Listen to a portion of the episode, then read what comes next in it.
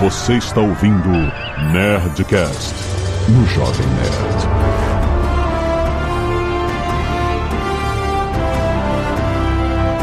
Landa, landa, landa, nerds! Aqui é Alexandre Antônio do Jovem Nerd, torcendo muito pra acabar a greve dos dublês.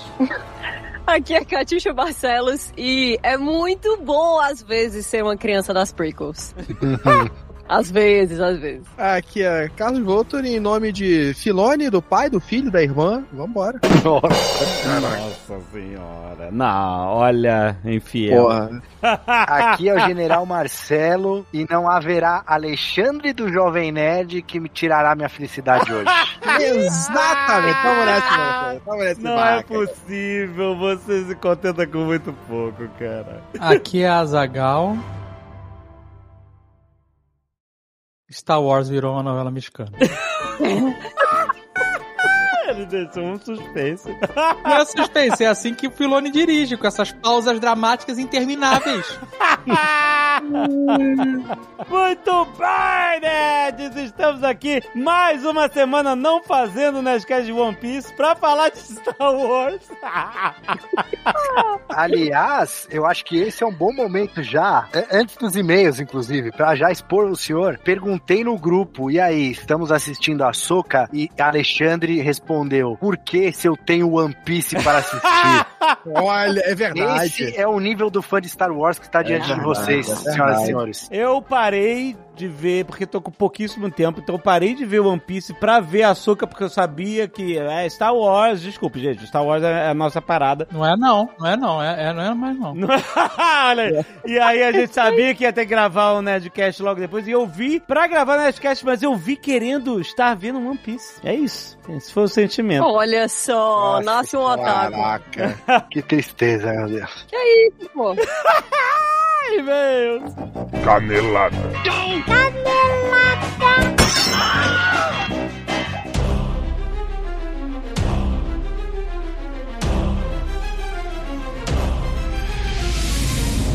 Muito bem, Azaghal, vamos para mais uma semana de mês e caneladas ao Nerdcast! Vamos. Azagal, que sucesso inacreditável de Tesouro de Gano! Nossa senhora! Que semana! Caraca, gente! Maluco! Muito, muito obrigado por tanto apoio, cara. Foi muito foda. A gente quebrou o recorde de arrecadação no primeiro final de semana do último. A gente quebrou tudo, quebrou o recorde de, de meta em 10 minutos. 10 minutos. 10 minutos a gente tinha batido a meta de 500 Cara, mil. Muito foda. Meia hora a gente chegou no primeiro milhão. Muito foda. No muito primeiro obrigado. dia, menos de 10 horas, a gente já tava em, em 3 milhões, cara. Nossa, cara. Foi inacreditável. muito foda, muito, muito obrigado pelo apoio de vocês. A gente tá expandindo o universo de Gunner do Nerdcast RPG original, graças a vocês, com tantas recompensas, com quadrinhos, com livros, com coleção de miniaturas, com estátua do Zamir, o Não, dragão tem um vermelho. monte de coisa extra já que Um a gente monte. fez uma live essa Exato. semana divulgando. Tá lá no nosso canal do YouTube, a gente também eh, fez simultaneamente no Instagram, só que lá não tem as imagens. Aham. Mas você pode ir no site da campanha gunor.com.br. Lá tem listado tudo, todas as Exato. metas que já foram batidas e todas as novas recompensas inseridas. Assim, página, eh, né, contos extras que resultam em páginas extras Aham, nos livros. Aham. Novas etapas no livro-jogo, que inclusive foi uma meta extra de agradecimento, né? Um livro novo. Exato. A campanha começou com quatro livros Aham. e hoje ela tem cinco livros pra quem apoia a partir do segundo nível. Exa cara, o livro jogo Legacy de Gunner vai ser muito foda. E não se esqueça, olha, dia 18 de outubro, na próxima quarta-feira, vai ter uma live com os autores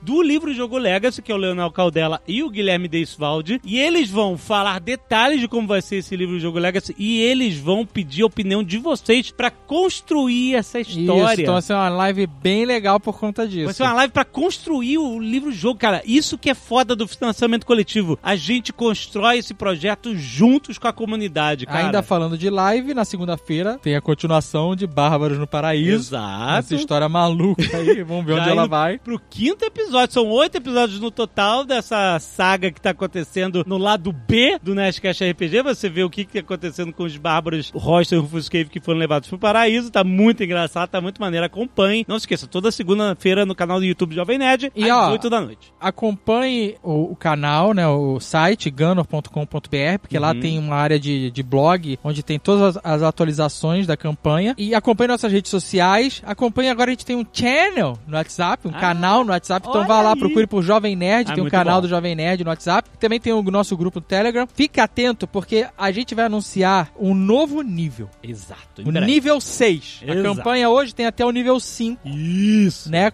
Onde tem o prêmio máximo lá, né? Que é a estátua do Zami, uma parada inacreditável. Mas a gente vai ter um nível 6, Uhum. um nível que vai ser extremamente limitado e exclusivo. Não é um item de, de pegar, vamos dizer assim. É. Mas vai ser uma experiência. Uma experiência. E a gente tá avisando com antecedência aqui que a gente vai lançar esse nível. Não tá Aham, lançado. Se você entrar hoje, no dia da, publicação desse Nerdcast, não está lá ainda. Mas em breve estará. E a gente tá avisando, ó, fica atento, caso você tenha interesse no nível acima do nível 5 Uhum. né? Porque ele vai acabar realmente muito rápido, porque ele é muito limitado, Exato. muito exclusivo. Muito exclusivo. Mas não é uma careta Montegrappa, já, já adianto Não, não, logo. Não, não, exatamente. E olha, muita gente pediu os upgrades, eles já estão disponíveis. Então, se você, por exemplo, ah, eu apoiei o nível 1 no digital, mas eu quero os livros físicos porque eu vi que saiu o livro Jogo Legacy e ele é só a partir do nível 2, então eu quero passar do 1 pro Isso, 2. isso. Você já pode, é só entrar lá em gunner.com.br, você já pode fazer o upgrade de níveis e você só apoia com a diferença de valor entre os níveis. Você não vai estar fazendo um apoio integral É. completo, entendeu? E se você quiser mudar, por exemplo, do nível 3 pro nível 4, onde no nível 3 você tem as miniaturas essenciais, que são as cinco miniaturas Uhum. é, do grupo original, Uhum. mais o Huff Gunner, caso você tenha apoiado no Early Bird. Uhum. Se você não apoiou no Early Bird, são só os cinco, os cinco originais. Pro nível 4, onde você tem todos. A coleção estendida. Porque já tem um monte de miniatura nova aí. É, porque tem a Alma, o Artemis, o Ajan, que já foram destrancados no primeiro Não, e teve semana. uma que foi destrancada que vocês vão escolher qual vai ser. Vocês vão escolher a próxima, já tá destrancada. É isso, é e isso. vão gente. ter outras, né? Exato. Conforme a gente for avançando as metas. Então fica a possibilidade. Exato, então, gente, passa adiante a palavra, traz todo mundo pra apoiar em gunner.com.br, nosso sistema próprio dessa vez, é tudo acontece em gunner.com.br, as novidades, os updates e o sistema de apoio em si, tá tudo lá, gente. Vai lá, tem link aí na descrição.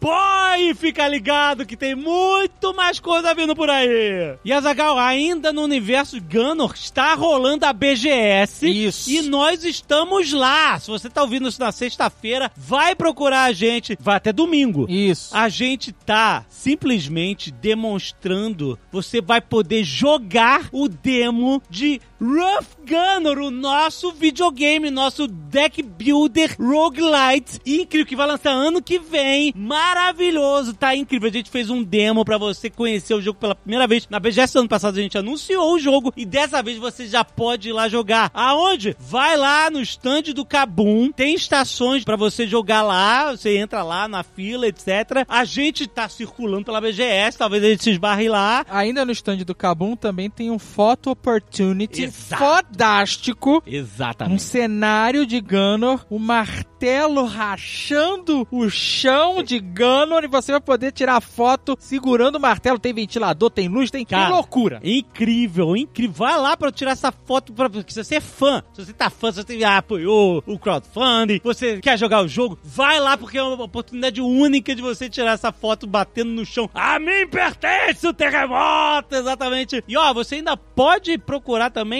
o Rough Gunner, o nosso jogo, além de estar lá no stand do Kabum, também vai estar no stand da nuvem e no stand da Nintendo. Exatamente, porque ele vai sair pra PC, vai sair pra PlayStation, pra Xbox e pra Nintendo Switch. Então vai procurar, o jogo tá muito maneiro. Vai ter sempre um desenvolvedor lá que vai ajudar a você. Tipo assim, se você nunca viu esse tipo de jogo, eles vão estar lá guiando todo mundo, explicando o jogo. E ó, se você ainda tá ouvindo isso na sexta-feira, dia 13, ih, sexta-feira 13 hoje, Azagal.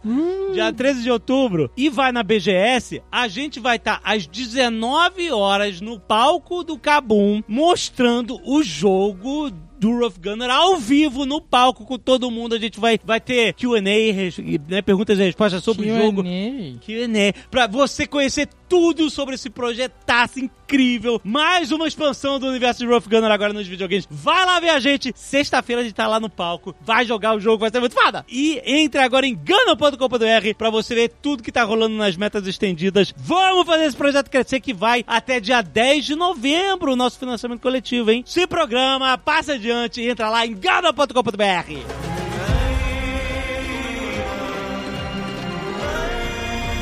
E olha só, Zagal, tem lançamento de Assassin's Creed! Ô, louco! Assassin's Creed Mirage chegando! Mirage? É, exatamente, vamos... Assassin's Creed é francês. Ubisoft não é Mirage. Mirage. Mirage. Mas olha, essa é uma ambientação que eu tava muito querendo em Bagdá. Ó. No auge do prestígio de uma das cidades mais famosas. Tipo assim, um berço cultural da humanidade, uma cidade incrível. Cara, o jogo tá lindo demais, cara. A cidade tá gigantesca, é muito foda. E ó, voltando às origens, Assassin's Creed voltando ao stealth, a você ter que investigar, tipo assim, cara, é muito maneiro. A gente vai acompanhar a história do Basim, que a gente já conheceu no Assassin's Creed Valhalla. Sim. Porque ele é o cara que Eivor conhece, que era ah, o assassino da ordem e tal, só que ele tava mais velho. No Assassin's Creed Mirage, a gente vai voltar pra juventude do Basim e a gente vai entender como ele entrou pra ordem, como ele ficou fodástico e tal. Tem todo o treinamento dele. É muito maneiro, cara. Animal. Tá disponível para todas as plataformas atuais e as plataformas anteriores também. Quem joga no PlayStation 4, no Xbox One, também pode curtir Assassin's Creed Mirage, que é esse tributo aos primeiros Assassin's Creed, né, cara? Realmente voltando, principalmente você tá voltando ao cenário de Oriente Médio, que é algo que é o DNA do Assassin's Creed, né, cara? Com o Altair lá bem no início, cara. Eu joguei desde o primeiraço. Todos os jogos, sou muito fã da franquia, cara. Antes de do Altair ter podcast. Exato. Mas ó, tem link no post pra você garantir o seu Assassin's Creed Mirage. Tá lindo, tá foda. Vai lá, é, ó, BGS, vai lá visitar a Ubisoft também, cara. Eles estão lá. Muito foda, tem link no post. E se você não quiser ouvir os recados e e-mails do último Nerdcast, pode pular diretamente para 22 minutos e 48 sabres de luz. Quero agradecer aos nerds que doaram sangue e salvaram vidas. Ó, tem um pedido de doação para Andressa Ferreira de Oliveira. Doações no Banco de Sangue de São Paulo. Tem informações aí no post para você doar. Sempre urgente quando a gente traz aqui um nominal. Vai ajudar a Andressa, por favor. A gente agradece muito. E quem mais doou sangue? Alisson Meirelles, William Alves Faria, Leonardo Schenen da Costa, Lucas Denardi, Mickey Harder Junker, Mauro Ferreira, Rômulo Oliveira e Júlia Paixão. Muito obrigado, nerds, por terem esse tempo da semana de vocês para doar sangue e salvar vidas. A gente sempre agradece. Mande fotos que você doa no sangue para nerdcast.jovemnerd.com.br que a gente sempre agradece aqui. E também os seus e-mails sobre o último Nerdcast sempre, que a gente gosta muito de ler o feedback de vocês. Arte dos fãs, Azaghal, olha só. A Vanessa Queller Gozer mandou dois renders 3D do apartamento do Nelson França. Como Como ela maneiríssimo, imaginou o muito apartamento legal. do Nelson França. Com, nossa, com o Bonaparte, com a Ângela ali, com as caixas tudo no chão, tudo bagunçado. Nossa, Caraca, que foda, muito maneiro. Fora isso, o Thiago Freire mandou um Feldon's Personal Bolator. Caraca, ficou muito maneiro. Que fofo, Feldon e alma, muito bom. O Adilson de Oliveira Filho mandou o bom vizinho. Caraca, maluco. terror. Didi Braguinha com a coquinha no olho mágico do vizinho. Ah, que maravilhoso essa arte, cara. Ah, Didi, por favor, bota isso de Avatar, cara. Pelo amor de Deus, que homenagem. Nevasca mandou um Royston, muito bom. O meu martelo tem o tamanho ideal, tá? Ok. muito bom, muito importante a informação. Caleb Heller mandou Nimue e Ozob. Olha que dupla. Olha aí. Animo que está fazendo sucesso na- nas lives Bárbaros no Paraíso. Personagem do Alan do Box, cara, muito maneiro, muito maneiro a ilustração. Felipe Rodrigues mandou aqui um post de Francio Labirinto. Ficou legal pra cara, caramba. que Foda! Ficou bem maneiro. Que maneira essa interpretação dele, muito maneiro, valeu mesmo. Agora, a próxima arte dos fãs tem spoiler de França Ah, o Labirinto. Sandro Orro, que tá sempre Caso mandando você. arte pra cá. É, então, Tá, tá irado, mas não clica nessa. pode considerar um se você ainda não viu. Exatamente. O que mais? Cara, tem muita arte. Felipe Moreira mandou um Ruprest. Quem sou eu com a, ca- a cara do, do, do Coringa da, na, Ficou na capa do maneiríssimo. Piada Mortal.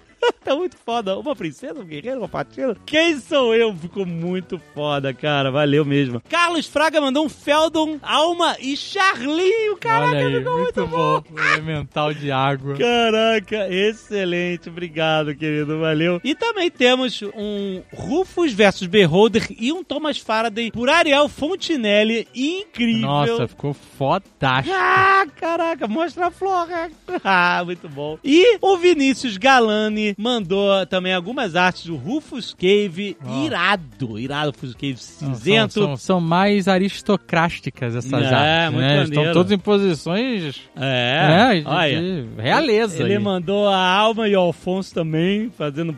Cara, ficou muito maneiro. E também, claro, o Feldon, que ficou muito Ficou bom. incrível, Muito não. incrível. Muito obrigado. Muitas aspas. Tem todas aí no post. Muito obrigado, galera. Rafael Figueiro, 35 anos, publicitário e mestre de RPG, Ribeirão Preto, São Paulo. Olá, mestre, tudo bem? Gostaria de compartilhar minha história, principalmente depois de ouvir o Nerdcast 902, criando o mundo de RPG. Vários relatos incríveis e por mais que talvez não fossem intencionais, acabaram sendo muito motivacionais pra mim. Minha história com RPG começa em meados de 2003. Junto com os meus amigos de infância, jogávamos presencialmente 3D e T, Defensores de Toque da Jambô Editora. Muito bom. Com o tempo e outras responsabilidades, foi ficando mais difícil nos reunir, até que aos poucos fui me distanciando do hobby. Aconteceu com todos nós, assim que nasceu o Nerdcast RPG. É verdade.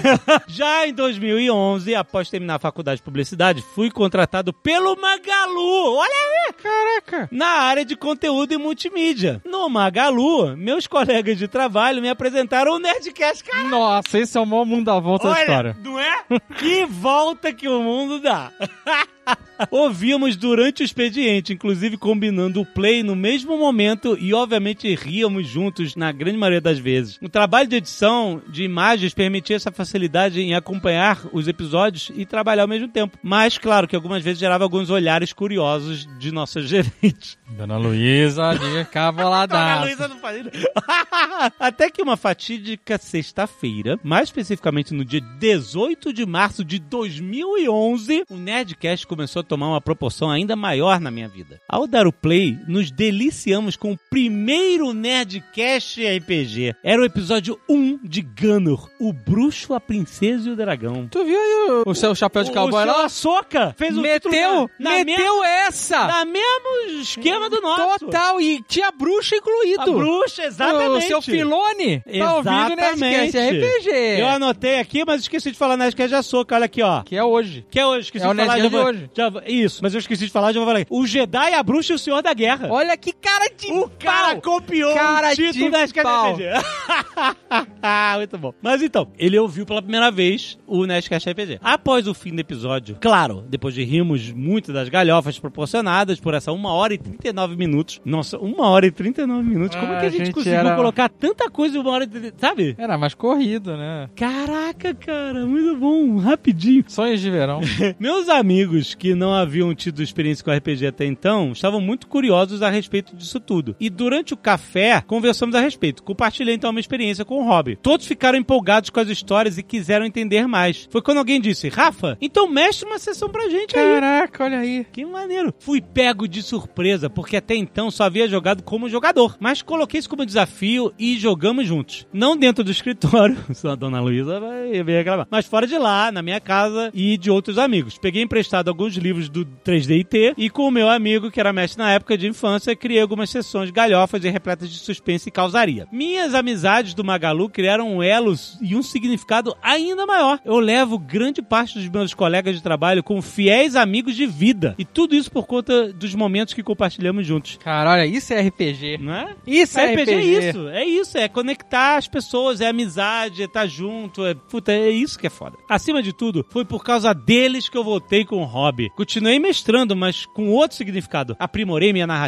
li muito lore de Tormenta e as regras de Tormenta e Tormenta 20, vi vídeos de mestres, ouvi e reouvi inúmeras vezes todos os Nerdcasts com essa temática que foram surgindo pelo caminho. E, até como uma obrigação para minha sanidade, o jogo semanalmente, on- online ou presencial, com os meus amigos antigos e novos amigos que vão aparecendo pelo caminho. Acompanho o Nerdcast toda sexta-feira e, com o tempo, fui notando a parceria do Jovem Nerd e Jambô e a entrada do Leonel como mestre participante ativo, assim como todas as outras pessoas que contemplam esse tema. Ele já, ele já conhecia a parada toda. Muito doido. Ele é roots, hipster. E, como nota importante, queria dizer que nunca precisei de outro sistema para me divertir e sanar qualquer outro ponto RPGista. Sempre utilizei Tormenta como base das minhas campanhas. E fiquei extremamente grato com a chegada de A Lenda de Gunnar RPG. Ó, Ah, garoto! Assim como os financiamentos coletivos, que tive o prazer de ser apoiador de nível estátuas. Ah, muito bom. Maravilhoso, obrigado, cara. Como forma de gratidão a tudo que vocês proporcionam aos nerds RPGistas. Quer dizer, como gratidão sim, mas também pelo fato de ter materiais de alto nível em É. mão. É claro. Minha primeira experiência com a Lenda de Gunnar, que é o nosso RPG, né, lançado pela Sim. Jambô, que é dentro do sistema Tormenta, e agora é Dawn a campanha? é dom na campanha mais barato do que se você for comprar lá no site. Então preste atenção, tá lá, tá lá, engana.com.br. Inclusive foi minha primeira experiência de mesa que gerou fortes emoções. Hum,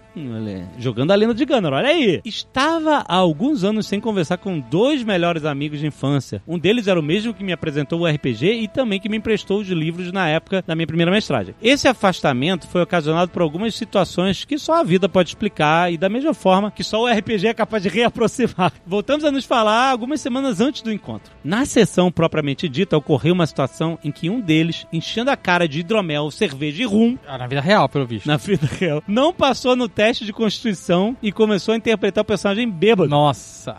O personagem barra jogador começou a interpretar com todos os clichês possíveis, incluindo um te considero pra caralho. Puta, agora eu tô na dúvida se ele tava bêbado no jogo ou na vida real. Não, ele tá na vida real. É? E ele tava interpretando o personagem bêbado no jogo também. É isso que eu tô entendendo. Começou a devagar sobre grandes momentos da vida dele. E claro, após muitos desabafos, começou a chorar, Nossa, literalmente. maluco. explanando sobre os valores de uma amizade verdadeira. Nós três nos emocionamos, claro. Os outros dois da mesa não entenderam muito o que estava acontecendo, mas foi uma maneira maravilhosa de fortalecer ainda mais os nossos laços e deixar as situações pra trás e continuar a amizade ainda mais sólida a partir de então. Cara, e essa é a magia verdadeira do RPG. E do álcool. E essa jornada de amizade e RPG vai trazer ainda mais histórias e compartilharemos novas emoções nessa Com campanha da certeza. vida. Que maneiro, cara. E só pra concluir, queria dizer que um dos pontos altos do Nerdcast 902 foi quando vocês, considerando toda a experiência que tem com RPG, disseram o quanto é complicada a vida de mestre, devido ao trabalho que dá pra planejar, realizar as sessões. Nas últimas semanas, eu tive me sentindo desmotivado com essas mesmas questões e pensando em dar uma pausa, sem previsão de retorno, nas minhas mesas. Mas com a chegada do financiamento coletivo, o Tesouro de Gano, e com esse episódio maravilhoso, a injeção motivacional me revitalizou a nunca mais parar! Olha É. aí, que animal. Em dezembro de 2024, minha mesa terá a companhia ilustre de todos os personagens de Gunner sob o olhar temível de Zamer. Muito ah, bom. que foda. Obrigado mais uma vez por tudo que vocês proporcionam aos fãs. Sucesso no Tesouro de Gunner e vida longa aos Nerdcast e ao RPG Nacional. Aê! Cara, muito bom. Obrigado. RPG é isso. É conectar pessoas, é reatar amizades, fortalecer laços, se divertir e imaginar um mundo fantástico. Cara, muito obrigado a você, cara, e todo mundo, mais uma vez, que tá apoiando o nosso Tesouro de Gunner, cara. Se você ainda não apoiou, tá lá, gunner.com.br, faça parte, vamos construir junto essa expansão de conteúdo incrível que faz parte de todas as nossas vidas. Valeu, galera!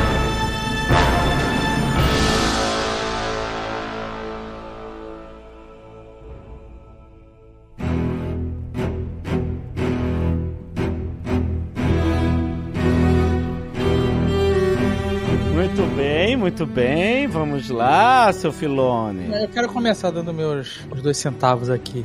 Ah. Que é, de verdade, quem não concordar, a gente vai ejetar aqui. Tem que concordar, não tem essa. Aqui é, é império. Ah, que império! Long live the Empire. Maluco, for the Empire. esse Filone aí, beleza, chapéu de cowboy, cara, gente boa, fã de Star Wars, tudo bem. Mas caralho, meu irmão, ninguém chegou pra ele e falou: brother, você não sabe dirigir, não faz isso. Mas ele não dirigiu quase, ele, Ele- dirigiu um só. Mas ele é, showrunner, ele dirigiu mais de um episódio e a marca dele tá ali e é péssimo, cara, é péssimo. O primeiro episódio é dele, inclusive. E- Mas tem mais de um episódio que ele dirigiu e é, cara, a direção da série, a montagem da série é terrível, maluco. É todo mundo contemplando o tempo inteiro, pausas enormes. Tipo assim, você podia sair pra mijar e voltar, que a pessoa não tinha respondido ainda a pergunta. pra que isso, velho? Eu achei isso muito. Isso deixou a série. Eu não sei se ele tinha que fazer, sei lá, episódio de 40 minutos, e aí quando ele terminou só tinha 20, ele, ah, aumenta as pausas. Aí, sabe, as pessoas olhando uma pras outras interminavelmente. Ele tá responder- acostumado a Clone Wars, aí ele faz de 20 minutos. o- o- Nossa, É. é, não, mas eu achei isso. Então fizesse de 20 minutos, porque o ritmo é terrível, cara. Eu acho, é tudo lentíssimo. Eu entendo que um personagem, sei lá, o Trump, por exemplo, talvez seja esse cara aí, ou lá o, o, o Taito Pulo, beleza. Mas todo mundo é assim, cara. O robô é assim. Ninguém consegue responder, falar naturalmente em cima de outra pessoa. É tudo pausas e olhares e, e contemplações. As pessoas É porque ninguém tá na correria, Dave. É, é, é a força, é uma série sobre a força. Os caras estão. Cara, ninguém tá, tá na correria mundo- mesmo, que no tá final. calmo, no tá final. Não, tá. O final Não. é de fuder cara. Ô, as mulheres as mulheres estão lá embaixo, Pô, cara. Rex. As mulheres estão lá embaixo lutando com o zumbi, com essa porra toda. Aí, o, o maluquinho lá, o Erza Miller, ele entrou na nave. Não, pô, calma. Que é isso? Aí Bom. elas estão lutando, ele já entrou, Caralho. faz uma cota. Ele entrou um tempo na nave. Aí elas matam tudo, não sei o que lá, resolve o problema. Ele volta pra ele, ele tá assim. Essas meninas. Vai se fuder, meu irmão.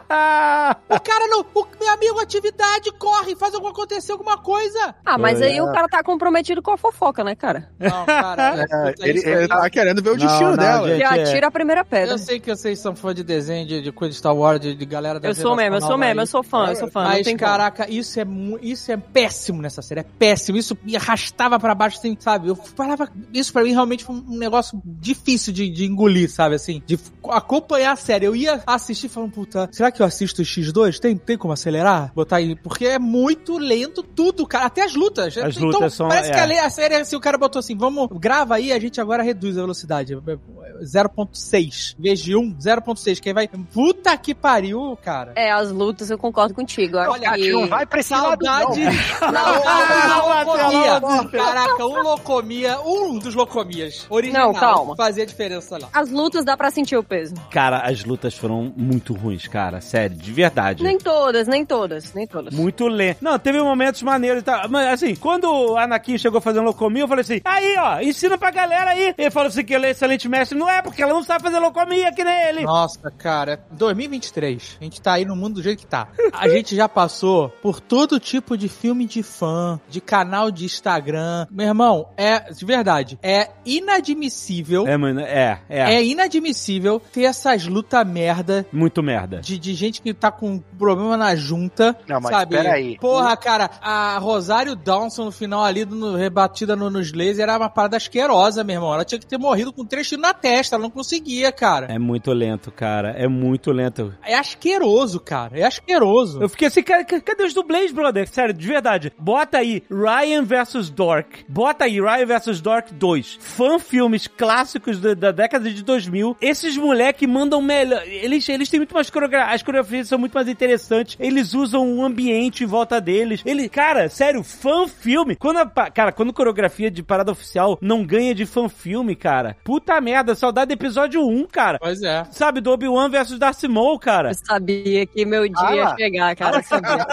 Caralho, brother. Saudade do Jorge Lucas. Pode falar, saudade do Jorge Não reclamo mais do George Lucas, nunca mais, cara, nunca mais, cara. É foda, cara, porque eu acho, sério, tipo assim, eu não sei o que que é. A, Rosário quer fazer os, os próprios stunts, que nem o Tom Cruise. Acho que Então treina mais. Bota os músculos nesses ombros aí. Ah, Marcelo, eu sei que você gosta, que você tem a, a memória afetiva de Clone Wars e Rebels, o Carlos também. Ele vem de boneco, ele tá comprometido.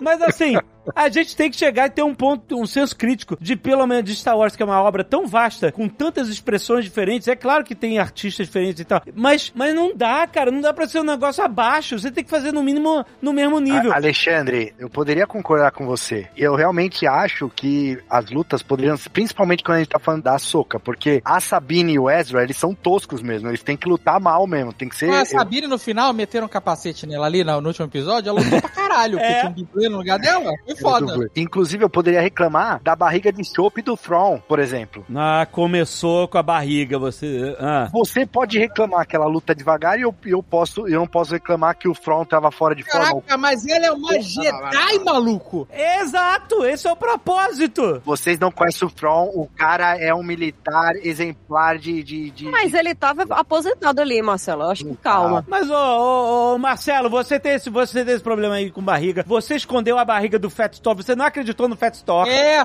o Marcelo aí, é body shaming. O cara foi body shaming. Botou, um- botou o Fat, quando viu o Fat Thor antes de ver o filme, botou o cara com o martelo na frente da barriga pra não mostrar a barriga. Essa é a parada lá. É, Marcelo. Qual é o seu Eu, eu poderia reclamar da calça larga do nosso querido Thrawn. Vou mandar esse vídeo pro eh, Henry Bugalho fazer um vídeo eh, discutindo essa porra aí. Manda. Não, olha só, eu quero dizer o seguinte: você quer acreditar na história? O cara tá em outra galáxia, tá vivendo comida da outra parada. O cara parou, o cara não tem guerra. Ele pode ter feito uma barriguinha. Às vezes Não, tem então, glúten, mas é- o é isso que eu estou falando. glúten. Só tem glúten na parada. O- os, a E ele gente, envelheceu 30 anos daquele momento do, do, do Rebels. eu poderia É é- pegar É, pro Tron essas migalhas, ficar reclamando como eu fiz com a Kat durante o programa. É verdade. Porém, eu não vou fazer isso. Hoje não, né? Hoje, não, Hoje demônio. não, cara, porque assim, eu finalmente vi. E aí, Alexandre, senhor David, senhor Alexandre, eu não quero saber se vocês não assistiram Clone Wars, se vocês não viram Rebels, se vocês estão se sentindo deslocados, porque o cara fez a série pra gente aqui que assistiu essa merda. É a quinta temporada de Rebels, isso. É isso. E eu achei, aí concordo com o Dave, que é um pouco lento e tudo mais, porém, eu achei tão maneiro, finalmente, uma série que aborda a força de tantas maneiras diferentes, trazer isso nas mães, lá no, no Baylan, que também enxerga de uma forma diferente, na Soca, no, no próprio Tron, que ele é o cara anti-força, assim, ele é o cara que a força traz insegurança pra ele, porque ele não consegue ver racionalidade e, e- e calcular em cima dela, então assim, Não, e na Sabine, que é o mais importante de Na todos, Sabine. né? e na Sabine, Nas que é a pior bruxas, Jedi de é. todos os tempos, igual o, Liu Yang falou pra ela. Então, Ô, assim, cara, o Yang. É muito bom. Não, que cara, campeão, né? Não, as bruxas de Datomir, que é a primeira vez que a gente vê uma, uma terceira facção em live usa a action. força de forma a diferente, força né, Caquinho? Completamente diferente. Então, tipo, Ah, acho maneiro isso, acho maneiro. Porra, então Ah, assim, Em primeiro lugar, em primeiro lugar, senhor Marcelo, doutor Marcelo General, Marcelo Almirante, eu não sei o que é. general, general. cargo que você tá agora? É, eu, eu não vi Rebels e depois desse seu, seu piti, eu não vou ver mesmo. Eu me recuso Não, mas não agora. precisa, eu sei que você não vai, mas nem se eu, nem se eu fosse é, educado aqui, você ia E É a, mesmo, a, é. a obrigação da série é apresentar a parada pra todo mundo. Quem viu e quem não viu. Eu, eu Será? não vi. Será que é? Não sei não se isso é, né, não. Não sei. Cara, não peraí. sei. Se você faz uma série e você não coloca que ela é uma continuação, você assiste aí, ah, mas você tinha que ter visto Rebels, aí é burrice, estratégia. Não, mas eu não tô falando que você tinha que ter visto. Eu tô falando assim, eu lamento por você não ter visto. Porque se você tivesse visto, talvez você tivesse gostado mais. É isso que eu tô dizendo. Não, eu Se a- lamento ter gastado tanto tempo, porque eu podia ter gastado metade, já que a série é- é lenta. É isso que é o meu, meu lamento. Bota em 2x que ia ficar foda pra caralho. Agora, se a Disney Plus tivesse fazer alguma melhoria no player dela, é botar 2x. Porque é esse o maior problema dessa série. Eu Modo não me incomodei de ter a historinha lá do grupinho. É, até agora zero reclamação. Eles apresentaram ali o suficiente pra eu entender o que tava acontecendo. Pra mim foi tranquilo, isso não foi um problema. Eu não ter assistido Rebels não foi um problema. Cara, isso eu tava até. Eu tava curioso pra saber se vocês ficaram muito É, perdidos ou não, entendeu? Não, eu entendi que eles lutaram contra o cara e que no final o, cara e o, o, o Ezra Miller foram levados pra outra galáxia. E é Pelo isso. amor de Deus. O Havaí, foram levados pro Havaí. Cara, Pra não. Havaí. Anakin. Você trouxe um ponto aí, pra não ficar só falando mal, que eu achei interessante, porém limitado, que foi a força. Quando eles falam da filosofia da força, da vivência da força e tal, isso é muito legal mesmo e muito bem explorado, eu achei. Essa é a melhor parte, para mim, o ponto alto da série é todo esse rolê das pessoas com a força, como se fossem as pessoas com a fé, né? Isso eu gostei. Uhum. O uso da força nos combates e no dia a dia é uma merda, porque no final a força, como técnica de luta, se resume a, a force push e é isso. Ninguém consegue fazer mais nada, ninguém consegue dar uma corrida, ninguém consegue manipular mais ninguém. É só é pu- puxar sabre de luz e empurrar as pessoas. É só isso que as pessoas O que é outra limitação fodida que tinha nos novos filmes lá do, do George Lucas, que ele Ah, bru- usou... As bruxas falam pelo por en- entre galáxias, cara. Elas estavam mandando um recado pra Elsbeth na outra galáxia. Então, mas é, é- eu acho que falou a, a favor das bruxas essa série, porque ele realmente, ó, realmente os Jedi estão limitados, eles só sabem realmente dar force push. E é isso, e as bruxas estão fazendo essa merda toda, entendeu? É tipo, eu acho maneiro porque essa parada, eu gostei de desenvolver as bruxas, porque a força no universo expandido Star Wars, ela já foi bastante destacada dos Jedi, no sentido de que é que nem a gente viu no Mandalorian, né? A gente acaba aprendendo que o Jedi é só mais um culto específico em volta de uma ideia, de uma, de uma coisa muito mais abrangente. E o próprio Yoda fala, né? Que a força tá em todo lugar, une a galáxia e o caralho. É, e que no período que a gente acompanhou, que foram as prequels, eles estavam de chapéu até o pé, entendeu? Os caras- Completamente, completamente. Exatamente, exatamente. Tanto que eles até criaram, tipo assim, ah, eles estavam tentando entender a ciência da força lá com os midi-chlorians. Ah, então quer dizer que é isso, quanto mais midi-chlorian, mais o cara... E uma coisa que essa série traz, que foi também apresentada no, no- nas sequels, né, no, no recente, que é o que o Filoni meio que tá fazendo com essas histórias todas, o que ele fez com as prequels, tentando consertar, né, trazer coisas que levem e tornem isso uma história mais fechada e arrumada, é que todo mundo tem a força, né? Todo mundo tem um acesso à força, possui a força dentro de si, porque é o que o próprio Yoda fala, né? A força tá em tudo, então ela tá dentro de todo mundo. Sim, sim, acho... A diferença são as pessoas que têm a capacidade maior de acessá-la ou não. né? E é isso que a gente vê na Sabine. né? A personagem da Sabine é exatamente essa pessoa que ela tem a força, tem o acesso, mas é um acesso que ainda ela não desenvolveu. Seja pelo treinamento mandaloriano, seja pela vida que ela teve, por tudo. Ela ainda tá conectando com a força. É, eu acho isso muito mais interessante do que falar que quem tem mais midi-chlorian tem mais força, entendeu? E de que o Anakin tinha muito midi-chlorian. Mas então, Alexandre, mas você não acha interessante isso também? Então, os Jedi, eles estavam tão perdidos que eles estavam cientificando a fé, ou, sabe assim? Então, eu acho que faz sentido, cara. Não, não, eu, eu gosto, eu gosto dessa filosofia e tal, porque isso une mais a, a, a coisa toda do que, tipo assim, ah, os Jedi são só uns samurais, entendeu? É isso, tipo. Aliás, esse aspecto de que o Mandalorian é uma série western e, e a Ahsoka é uma, é uma série mais de samurai, dos filmes antigos de... que é tudo base de inspiração pro Star Wars original, né? Tipo, o George Lucas é mega fã de Kurosawa, o R2 e o C-3PO eram personagens chupados lá de um dos filmes do Kurosawa, a dupla de, de personagens, né, cômicos e etc, que estão ao lado dos heróis e princesas e samurais e tal. Eu acho legal, isso revisita as origens de Star Wars, as inspirações de Star Wars. É lindo, tem aquela, toda aquela, tem cenas bonitaças que eu achei foda demais, aquela da, da floresta de folhas vermelhas, de árvores vermelhas, né? Porra, muito foda aquilo ali. Lindo. aqueles movimentos, assim, essa parte lenta, da, porque tu tá reclamando da história, ah, mas a história de samurai e os combates são mais pensados e tal. Quando ela tá dentro desse contexto, achei que funcionou muito foda. Tem uma hora que ela vai, corre, passa e fica olhando pra frente, aí o cara vai lá e cai, que nem aqueles duelos de samurai. É foda pra caralho isso. Não, é, inclusive o, o Thrawn chama ela de Ronin no final, né? Ele, É. fala- ele- ele usa a palavra Ronin, inclusive. Né? De Ronin, exatamente. E ela já foi apresentada na série do Mandalorian num episódio que se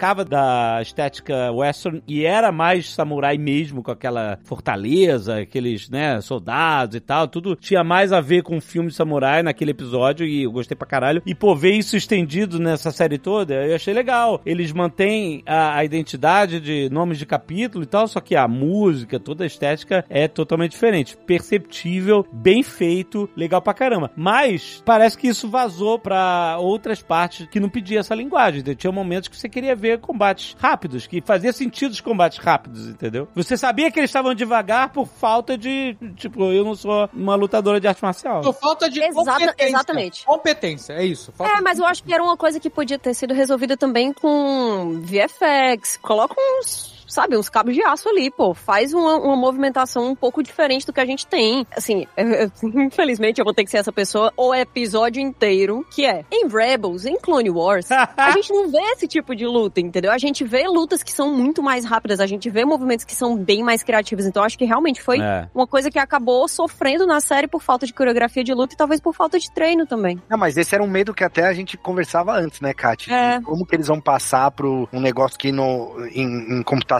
ali nos desenhos animados é muito mais rápido e dinâmico. Como que eles vão passar pro live action isso? Mas assim, eu entendo, eu concordo com vocês, mas em cima disso que o Alexandre tava falando, uma das cenas que mais me marcou a série inteira, que eu acho que ela é muito emblemática e para mim ela representa a série, é aquela hora que ele, a, a Sindula tá desesperada procurando a Soca e tal, não sei o quê. E aí o filho dela senta assim, ele fala: "Mãe, calma, senta aqui. Vamos ouvir o barulho, ouve o barulho do mar. Você tá ouvindo? Faz silêncio". É uma Negócio delicadeza, cara, assim, tipo, meu, vamos parar, a gente tá aqui, ó, todo mundo frenético, todo mundo, né, usando equipamento, rádio, sonar, nave, o caramba, não. Aham. Senta aqui, senta na beira da praia, vamos ouvir. É, legal, legal. Você tá ouvindo o barulho da. Eles estão lutando. Aí a Sindula, que não tem nada a ver com a força, ela vira pro filho e fala: Não, é verdade, eu tô ouvindo. Então, assim, são alguns momentos, assim como aquele momento quando a Soca vê a- a as baleias estão entrando em, em, em hiperespaço e tudo mais, e ela olha assim, meio É, maravilhada. é, é bem mais contemplativo do que a gente É tá muito acostumado. contemplativo. É, Exatamente. Eu acho que pode ter passado do ponto, como o Dave falou, talvez, mas eu acho que. É que eu acho que é diferente, Marcelo, porque eu acho que são dois pontos muito diferentes. Eu Acho que é uma crítica válida, a do Dave. Eu acho que é muito mais um lance de roteiro do que só de direção, sabe? Pelo menos no, no último episódio eu acabei sentindo vários problemas a mais em termos de roteiro. Mas eu acho que dá pra fazer as duas coisas, sabe? Dá pra colocar diálogos que são mais naturais, que são mais rápidos, que tem um ritmo diferente, mas ainda assim você colocar essa parte de-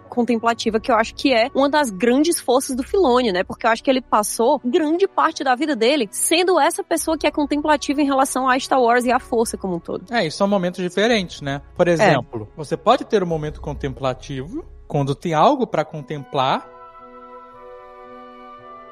Mas quando você está conversando, Filho da puta, cara. Cara, Cara. filha da puta.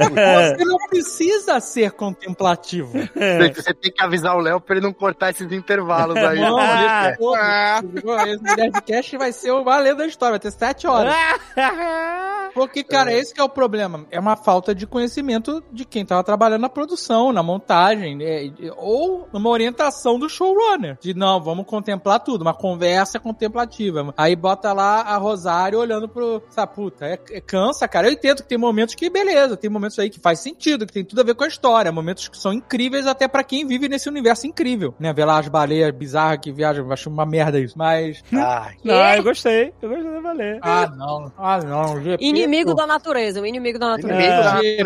Preto Deve ter ciência. 2.0. Cara, isso tem porrada de coisa de ficção científica. O Dave quer ciência, Criaturas ele quer espaço- tecnologia só, ele, só é- é- ele, não, ele não quer a natureza. Não, eu gostei, eu gostei da baleia. Eu, Eu gostei da baleia até de pensar, tipo assim, pô, a gente aprendeu a voar olhando os pássaros e entender. Tipo assim, e aí os caras no universo Star Wars aprenderam a, a fazer hiperespaço vendo esses bichos que tem essa parada, entendeu? Então, é, fanta é que assim, é, a gente tem que toda hora lembrar que Star Wars não é ficção científica. Ele é uma mistura de ficção científica com fantasia. Na verdade, é uma fantasia Mas até fantasia. é né? mais fantasia. é mais uma fantasia com elementos de ficção científica. Então, essa suspensão de descrença de, ah, mas por que que ela tá, sabe, entrou numa baleia e viajando no hiperespaço, sabe? Tipo, foda-se, não é Star Wars essa porra, entendeu? Aham. Não, e o É, Filone, e- e ele é muito, ele é muito fantasia, tipo, as, as bruxas, né? Toda essa parte mais mágica, digamos assim. É, ele pega ele- muito, ele né? gosta muito disso, né, cara? É, Então, o que eu acho muito baleia, massa, eu gosto desse ficou travando a nave da soca com a língua assim atrás pra que ela deu o jump. Ele engolia a, a soca assim. Anakin. Tem uma parada que é o maior problema. Maior que tudo isso que eu já falei. Das pausas, da conversa. cara, sério. vai ser, vai ser. O cara tá comendo um Doritos, Tá, tá. Ele tá querendo que a gente tenha a experiência dele de É, sofrer com é, essa foi lentidão. assim. Não, tem uma parada que foi, pra mim foi de, de fuder, cara, assim, que é o seguinte. Na nave da Soca, tem ali o lugar onde elas estavam treinando. Ah, não. Lá vem o Dave falar dos germes na mesa. Exatamente. Germes na mesa? No mesmo lugar que elas estão treinando, depois levanta a mesa e ninguém passa um paninho. Elas Mas, mandam, ah, não, que nojento, cara. A hora que abriu a janela ali da nave, o entra o vácuo já esterilizou tudo, cara. Acabou. Tá Pariu, esterilizada, maluco. né? Caraca, não é possível. O robô tinha 40 braços, não tinha um com álcool gel? Caralho. Ah, É. Mas, em contrapartida a isso, teve uma parte que eu gostei muito, que é o começo da série, quando começa com uma nave da República sobrevoando a câmera, né? Que normalmente Ah. Star Wars começa com uma nave do Império, imponente, chegando, oprimindo pra caralho, aquele, mostrando aquela Maneiro, magnitude. é. Normalmente tem uma nave pequenininha, fugindo, e aquele monstro vindo atrás, né? É, uma, é um signo de Star Wars, né? E Total. nesse eles começaram com uma inversão na balança do poder. Hoje, é, né, durante a série, nesse período, quem tá é, governando, quem tá mandando é a República, a Nova República. Então, a nave que começa ali, passando por cima, imponente, não sei se tá oprimindo, mas tá imponente, é a República, né? Exato, maneiro. aborda um pouco aquelas questões que a gente viu um pouco em Mandalorian também, né? De ainda terem vários infiltrados do Império, né? Nos locais, nos planetas, trabalhando pra República, né? E é aquele problema que não, não acabou, né? Não acabou. É, com que a a gente viu muito em Endor também, né? Exato. É, e que mostra é aquela coisa do tentando arrumar o- lá pra frente, né? Da onde é que surgiu a First Order, como é que ainda existe aquilo, como é que eles fizeram aquela porra toda Eu de acho que, novo. Caquinho, esse é o ponto que eu queria falar aqui, que eu acho que é muito preocupante, que é o que me preocupa mais. É o Filone tentar limpar aquela merda lá. Tipo, se ele pegar esse Mas peso. é o que ele tem que fazer, cara. Então, mas se ele, Ele pegar arruma. esse peso, ele pode se complicar, entendeu? Ele- Porque assim, o Dave queria ouvir, sabe o que o Dave queria? Ele não queria essa série, ele queria assim, somehow Thrawn return. É isso que ele queria. Porque eles, eles poderiam fazer isso aí, entendeu? De alguma forma o Thrawn voltou. E, e foi o que eles fizeram nas sequels, né? Então o Filoni não, ele tá querendo explicar, porque vai ter, provavelmente vai ser o filme. Eu não sei se vai ser uma segunda temporada, se vai ser o filme do Filoni, como que vai concluir essa história, mas. É, mas eu tenho a impressão de que eles estão colocando o Filoni como possível faxineiro de muita coisa desse universo, tá? mas Sim, essa então. faxina me preocupa. Porque ele já fez isso, cara. Ele já fez isso. Ele já É, fez isso em Clone Wars, exatamente. ele E já brilhou, fez isso em. Rebels. Mas, Caquinho, Você mencionou essa parada do Somehow Tron Return. Teve uma hora que o, lá o Ezra Miller pergunta lá. Bridger, pelo amor de Deus! Ele pergunta lá, pô, o imperador morreu? Aí a Sabine fala assim: É, dizem que ele morreu. Eu falei, Ih, aí deu um frio nas pernas. Ai, meu Deus do céu, não, Filone, não. Não vai aí, cara, não vai aí. Mas é perigoso, porque, Caquinho, o que ele limpou antes não era tão ruim, cara. Entendeu? Não era ruim igual é agora. Então, assim, inclusive, eu aproveito aqui já pra pedir desculpas públicas pro Jorge Lucas. Eu demorei, sei lá, E, né? 20 anos. Eu demorei também. 20 Sabe anos. por que você tá perdoando agora? Hum. Você sabe por quê? Porque o Filone limpou essa porra toda! Não, não, não é. Eu tô perdoando porque eu entendi que o Jorge Lucas é genial, realmente. É os Olha filmes que ele fez, os filmes que ele fez ali, um, dois e três, não eram pra gente fã velho, não era. Ele tava querendo renovar o público, ele fez pra E ele fez. Porque eu mostrei o episódio 1 pra minha filha, que tem 9 anos, tinha 8 anos na época. No dia seguinte, ela falou: Papai, eu quero que minha festa seja de Star Wars. o episódio 1 converteu a minha filha, e aí eu enxerguei, eu falei: Pô, realmente era isso que ele tava querendo fazer. Converter crianças. exatamente, exatamente. E não agradar os velhos que nem a gente. Que nem. Ela odeia o Jar Jar Binks? Não, não odeio. Então pronto, acabou. Bom, Ô, Marcelo, foi o primeiro filme que você mostrou? Foi o episódio 1? Você não, nem foi no... Não, ela assistiu o 4, o 5 e o 6. E aí, quando eu fui pro episódio 1, o pi- episódio 1 que fisgou ela, Alexandre. Nossa. Porque meu Pod Racer, impressionante. Anakin criança. Cara, é, e hoje ela é apaixonada pelo Anakin. Aí ela assistiu a animação de Clone Wars, aí ela gosta do Anakin, da Soca. Tipo, é, foi, isso, é, é isso. pegou, já, já fiz. A, a Pícola nunca viu nenhum Star Wars. Ela sabe que Star Wars existe, ela já viu as paradinhas de Star Wars, mas... Então, ah, o One Piece ela já viu, né? Você deve ter Não, não, não. Mas eu não sei. Eu fiquei assim, puta, mas é que o, o primeiro filme é muito lento. Ele é muito. Não é pra essa galera, entendeu? É muito de outra época. Eu não sei se vai pegar ela, entendeu? E eu tô com, com esse receio aí. Cara, a Ah, minha episódio bota- 1 funciona pra criança, castigo, É cara. simples assim, bota de Que castigo. é isso?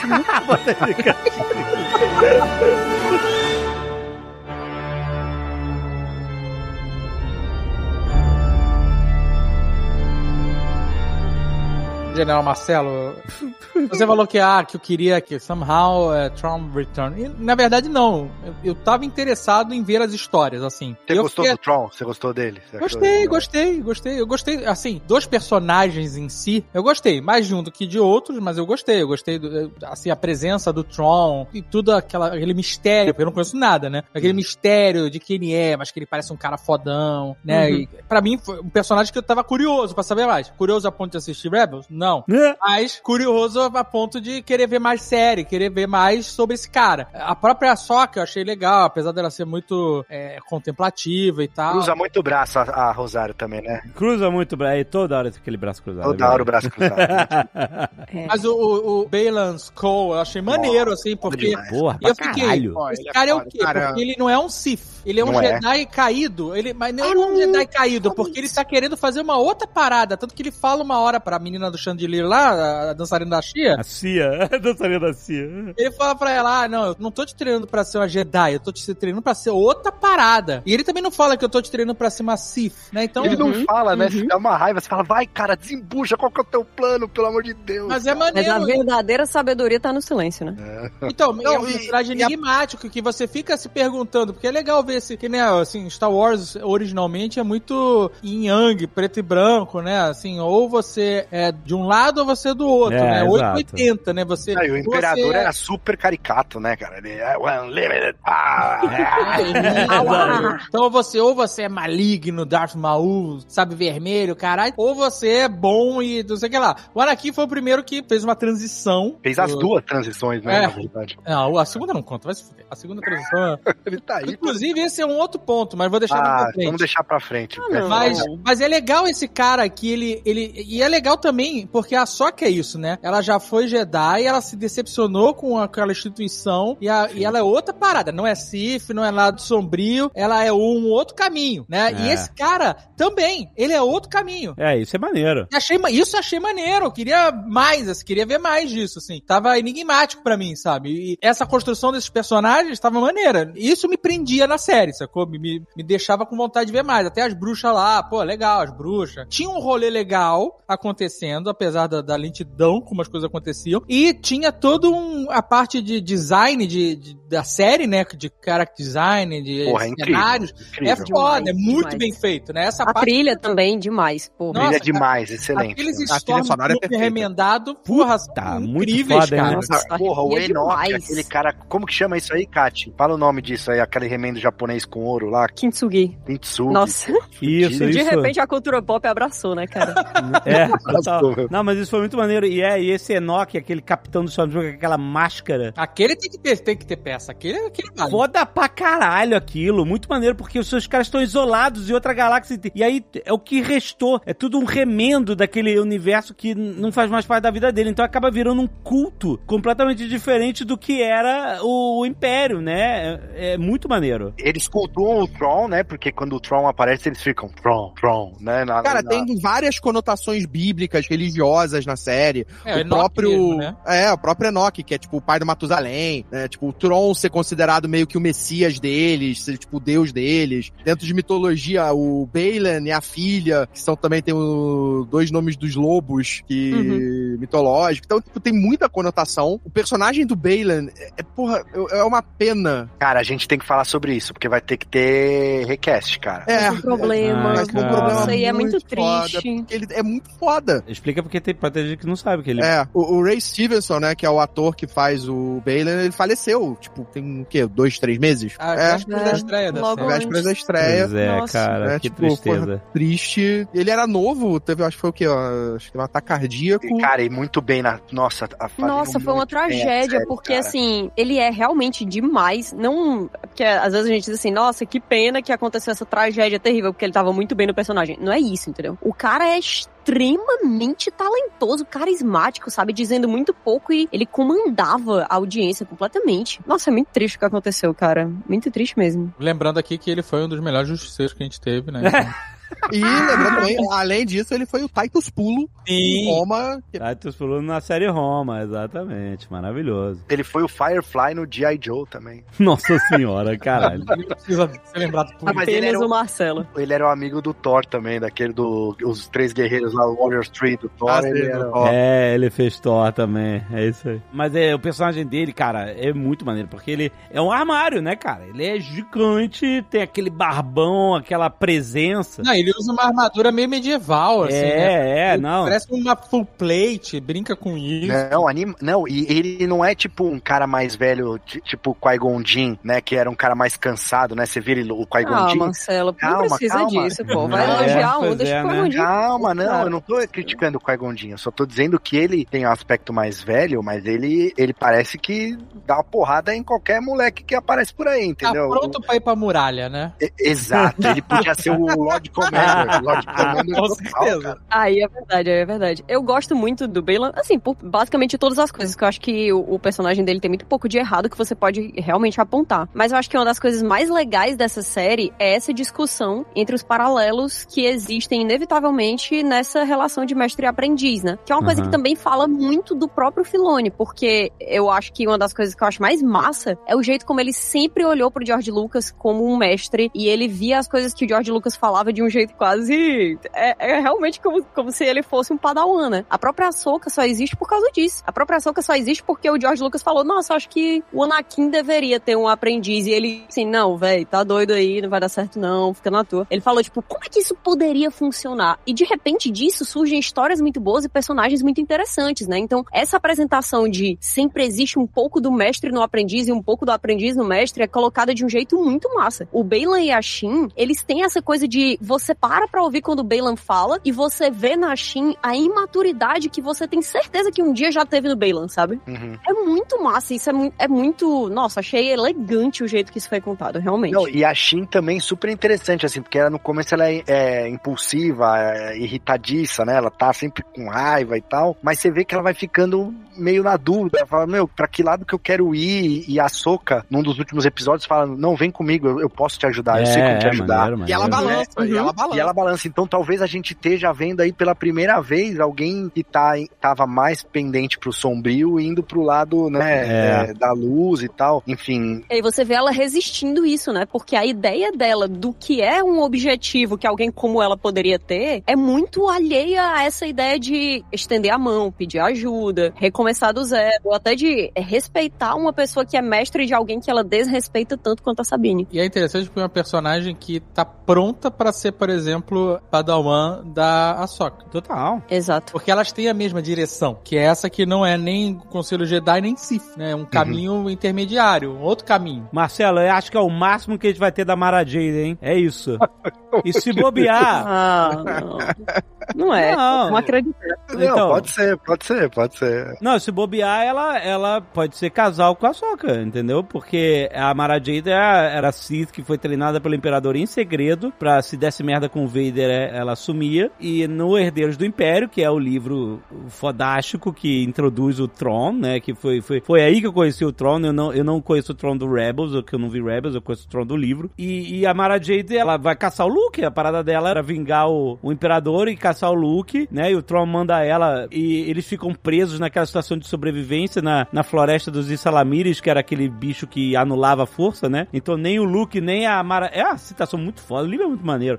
De... Tipo inimigo meu, né? Fica, ficou... Inimigo meu total, porque fica o Luke e a Mara Jade sem força. Ela tinha capturado ele, mas eles acabam caindo, pelo que eu me lembro e tal. E aí eles não têm. Os dois do poder. Eles têm que sobreviver juntos ali. E no final das contas eles acabam casando, né? E tal. E, e ela foi treinada pra assassinar o Luke, né? Infelizmente a gente não vai ver isso- isso acontecer, né? Nunca no- no- no- nos live actions. Mas pode ser que essa da dançarina da Cia aí ela seja, é, né? Uma, uma personagem que pode seguir um pouco, pode ser inspirada nesse arco da Mara Jade, que é uma personagem muito maneira. Nossa, achei o design dela foda demais. Muito a atriz foda. é muito boa, muito boa. Muito, muito incrível. O design dela e do Belan juntos, é, nossa, eu achei Né, irado. E, e o Não, David tava muito falando foda, do- de foda. concept arts e tal, design de produção. Cara, o planeta que eles estavam, que tem um anel de, de, de ossos de baleia gigante, é muito foda. Ah, Aquela, legal. É foda. um cinturão de ossos, né? Não é um cinturão de asteroides, né? cara? Inclusive, deram uma engrossada naquele cinturão ali quando as baleias chegaram, né? Os caras matem as baleias. Vocês falam que eu sou contra a natureza? Foi aí que eu- a suspensão de descrença não me pegou. Ah, ela Não, não, mas não é porque não é um elemento de fantasia, tipo, porque eu acho maneiro as baleias entrando no hyperspace, achei, achei um conceito interessante. Ó, só pra dizer, né, tipo, criaturas que entram no hiperespaço e que voam no espaço tem até em Star Trek. Mas assim, a, a Soca, eu achei foda a, so- a nave lá entre as baleias, toda, até a cena de perseguição entre as baleias, achei muito foda, tudo muito foda. Mas os caras ficaram os dois primeiros episódios naquela punheta do mapa, e aí vai, tira a bolinha do mapa, para de calcular, volta a calcular, volta, para de calcular, não sei o que, vê a Soca, flor, sabe, com- combate samurai, então no final, pum, o cara consegue o mapa pra calcular. Não, não, não, não. Combate samurai, não. Não, não, não dela com ele. O cara, mulher. Eu não sei, eu não, não conheço a Soca. Eu não sei. eu- Na minha cabeça, quando eu olho pra ela assim, a figura da Rosário, aquela chapeleta lá de alienígena, é? duas espadas fazendo pose, pra mim ela é fodástica, assim, uma puta Jedi, nível 7 mudança, qual é? Não, mas é, é sim. Faixa coral, é, sei lá. Sabe qual é? Uma parada meio maluca, assim. Super monstro de luta, de tudo. Aí o cara bota o dedo no umbigo dela, ela olha pra baixo, ele bate com o dedo no nariz dela, ela cai pra trás e se afoga. Ele ganhar dela, eu achei zoado mesmo. Eu acho. E ganhar da maneira mais ridícula possível. Que ela tá na beiradinha, ele, tipo, empurra ela, pô. Ele, ele, bate ele, ele, ela ele- cai pra trás. ele teria que ganhar de outras formas ali. é, Sim, é. teria que ser mais inteligente. Com Na mais verdade, fal- faltaram lá, né? algumas soluções inteligentes de luta. É. Inclusive, no último episódio, acho que faltou bastante. Mas o meu maior problema com a parada é o seguinte, né? É com a inconsistência do roteiro. Que é o seguinte, eles ficaram lá, super sacrifício pra o mapa, não sei o quê. Aí a garota fala que, não, eu vou lá e tal, é Wesley e, e etc. Beleza, tem toda essa situação. Aí, cara, quando eles chegam lá no planeta, na outra galáxia, falei, ei, caralho, vamos sair da galáxia, tudo beleza. Quando eles chegam lá no planeta, o Balon tá na ponta da língua dele e fala assim, ah, esse aqui é o planeta... Pla... Alexandre, é Bailan. Ou no Balon, Baileys. Qu- Quando ele chega.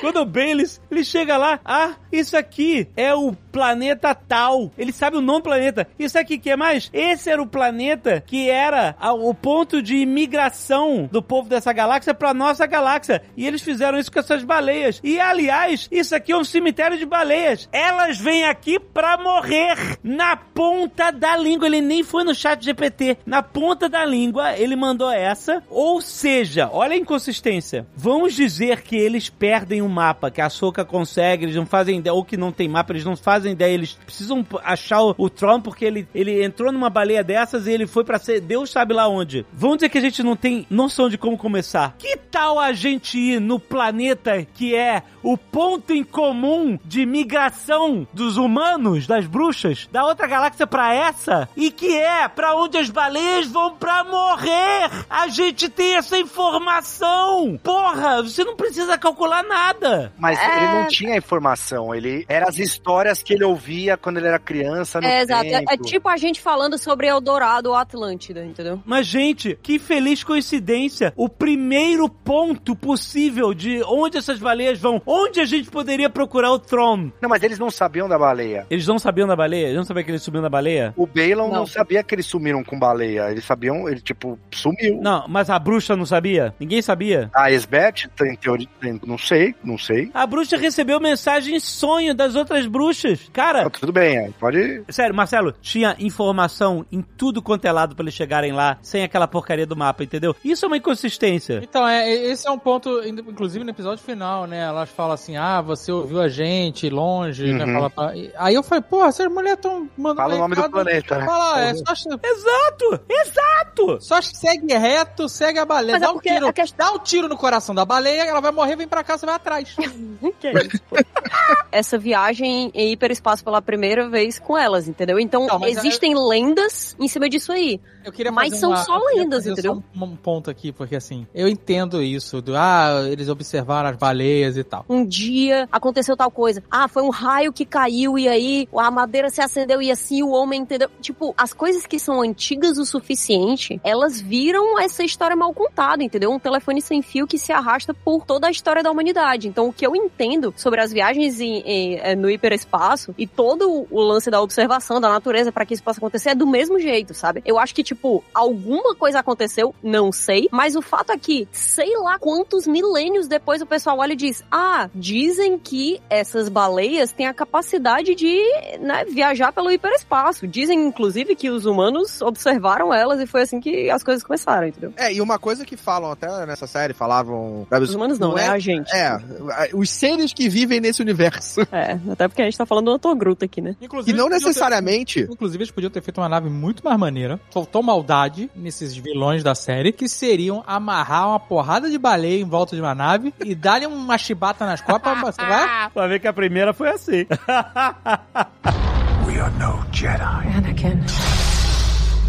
Mas outra, quando ele chega no planeta lá, ele vê um monte de, de, de estátuas, né? Umas estátuas gigantes. Pô, tinha os Argonaf na, na parada. Os, Ar os Argonaf e tal. Então, assim, é fácil ali na hora que chega concluir onde que ele tá, né? Tipo, pô, tem um cemitério de ossos de baleia aqui. Aqui dentro do planeta tem a- a- as porra do, do- das estátuas de, das bruxas de Dantomir. Então, É, as vai- estátuas estão relacionadas com os seres lá que representam a força. não, mas isso no final que Não, mostra. não, né? É, ali é Ah, outra. tá. Ah, tá. Tá falando do templo. É, quando ele chega ali perto do templo e tal, tem essas que você tá falando que é bem o final da cena do Balon, aí sim tem total a ver com o pai, os- ah, o, fi, o irmão e a irmã, né, e tal. E de repente talvez seja essa a missão do Balon, o cara tá procurando, mas daí a gente não vai estar aqui porque isso, É, isso tá vamos no Rebels, começar né? a teoria. É né? do Vai Clone ser- Wars e tal, não é do, da série. Mas, ô, ô, ô, Marcelo, Jason, Jason é o nome do, do filho da... A criança, do guri, é. É, aliás, difícil criança em Star Wars, é sempre difícil,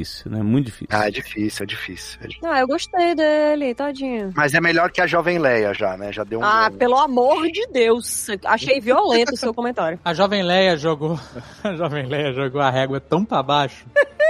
É foda. que você não consegue tirá-la do chão mais da régua. Ela grudou.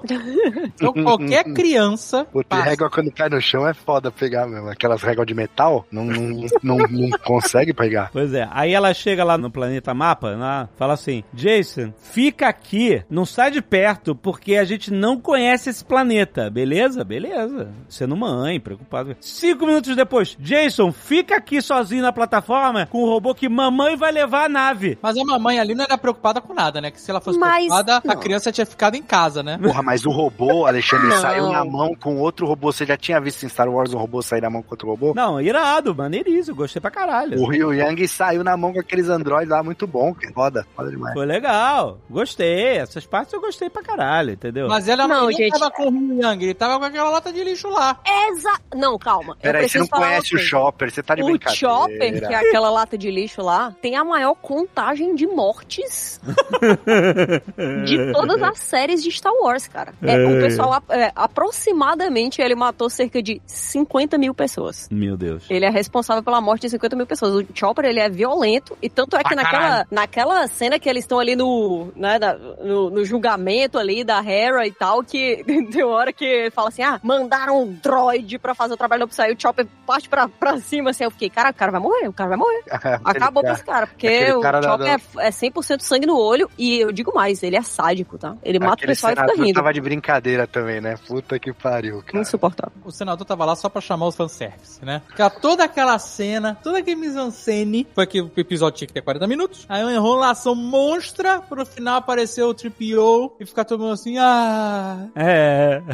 Ah, mas tá achando- 3PO, veio, a- veio a pedido da Leia, trouxe um pendrive, vai se fuder. Eu não aguento mais fanservice de Star Wars. Chega. Ah, Apareceu... Mas achei um, achei um jeito inteligente de fazer isso sem ficar desrespeitoso ou mal, mal feito, né? Eu acho, eu, pra mim, quando apareceu o C3PO, eu já não tenho mais essa parada, sabe? Eu- eles, eles massacraram tanto o uso disso. Apareceu o 3PO, eu fiquei assim, hum, Sim, whatever. Ah, Anthony Dennis aí ganhando o boleto dele. Tá bom. o Tá lá? David, o- a força se esvaiu do David. Esvaiu, Ele- cara. Ele não Assim, consegue mais é gratuito sentir. demais, ele não tá lá por, por nada. Você veio, literalmente foi lá pra levar um pendrive, maluco. Eu acho que você tem que fazer um exame de sangue pra ver tuas midichlorians aí, porque tá foda. cara. Ele foi Agora, como representante oficial da Leia. Cara, me desculpa, fraco, gratuito, pra não mudar nada no final da história. É, sabe? Mas a Leia, Alex... ô, Dave, a Leia, ela tinha que intervir ali, ela conhece a Sindula, tipo, ela é uma dissidente, tipo, depois que o Império foi derrotado, a Leia, tanto é que na- nas porra das sequels, né, ela, ela, ela que cria a resistência lá e tal. Então, assim, ela nunca ficou muito satisfeita com os rumos que a República tomou depois que voltou ao lugar, né, depois do Império. Então, faria sentido ela ainda ser a senadora que dá aquelas brechas, não, vai lá, ó, resolve aí, eu sei que... Ah,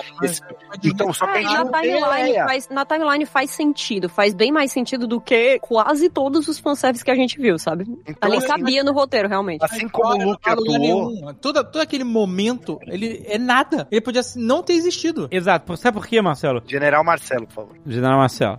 Toda a parada de mostrar lá a Mothma, de ter todo aquele é, questionamento, pô, você não pode fazer isso, aqui, e aí lá o piloto, eu gosto de graça desse cara, é, é, aquele piloto da X-Wing. O Tiva, o Tiva. Ah, isso aqui enrolando os caras. Ela É, não gosta. Marcelo não gosta. Não o gosta. cara é muito bom, pô. Que é isso. É barrigudo? Bate no... É, é, pois é. Olha só. todo esse lance político lá, que a Sindula lá, enrolando o C3PO aparecer, se você tirar tudo isso dessa, se você cortar todo esse arco, continua funcionando. Você não perde nenhum dado, nenhuma informação, não tem nada. Aquilo não acrescenta absolutamente nada. Eu acho que perde, eu acho que perde uma coisa, tá? Eu acho o seguinte, se você vai colocar uma história paralela, que é muito comum, tem uma história A, B e C, qualquer série, você tem que ter algumas histórias acontecendo em paralelo, que as histórias se cruzem ou gerem alguma consequência para os personagens. Ali não gerou nada, sabe por quê? Porque eles falaram assim, ó, você vai corte marcial aí, minha filha, você tá desobedecendo a república. Aí ela falou assim, ah, mas eu tenho costas quentes aqui, que a Leia tá do meu lado. E não aconteceu nada.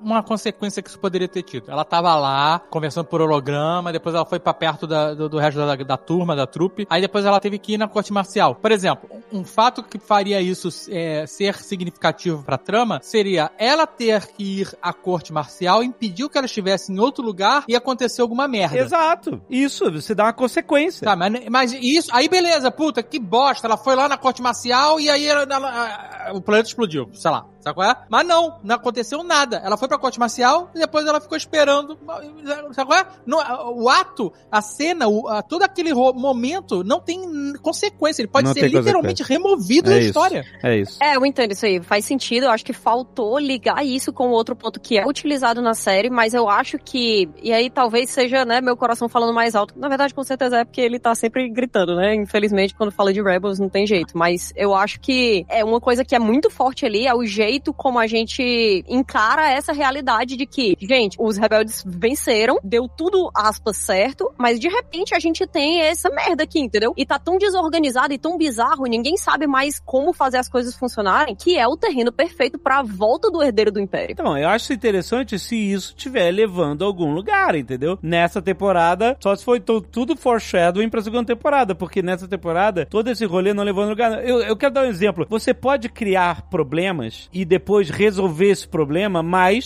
se esse problema carregar, se essa resolução der uma desvantagem ao personagem ou, ou colocar ele em outro lugar que ele não estaria se não acontecesse aquilo. Eu vou dar um exemplo. Por exemplo, se um personagem que pode ser importante de alguma forma morre cedo numa história, porra, fudeu a história, o cara morreu, a gente ficou sem informação. Aí vamos dizer, vamos trazer de volta esse personagem pra. Ai, ó, vamos trazer de volta, aí vai voltar tudo ponto zero. Não, esse personagem volta, mas ele volta como uma cuíca, por exemplo. Ele sofreu uma consequência, sabe? No... Ele volta com o branco, o Gandalf branco, a soca ou bran a branca, olha só. É, não, é isso que eu tô querendo dizer. Não, eu concordo, nisso eu concordo. Eu acho que eles não, não utilizaram e existiam várias pontas ali que poderiam ser amarradas em outro ponto da história, com certeza. Eu acho que, assim, pra mim fica claro que vai acontecer uma segunda temporada, não só Também. pelos cliffhangers, mas por causa disso, né? Porque eu acho que se não ligarem esses pontos a várias outras coisas, aí vai ficar muito claro uma falha de roteiro. Assim, é, mas eu acho que isso é uma crítica que eu tenho, assim. Eu já tava meio que imaginando quando foi chegando pro final e as coisas não iam se resolvendo. E quando, até no grupo, eu achei que ainda faltavam dois episódios. Aí quando o Dave marcou o cast, que eu me liguei que só tinha mais um, né? Aí eu falei, porra, não tem como. Os caras, é, não tem como encerrar todas as tramas que estão rolando, né? Então foi muito uma vibe primeira temporada que eu não tava com essa vibe antes, assim. Tipo, não que a série não tava me passando essa vibe, mas assim, eu não tinha isso na cabeça. Pô, vai ser, sei lá, três, quatro temporadas. Eu achei que ia ser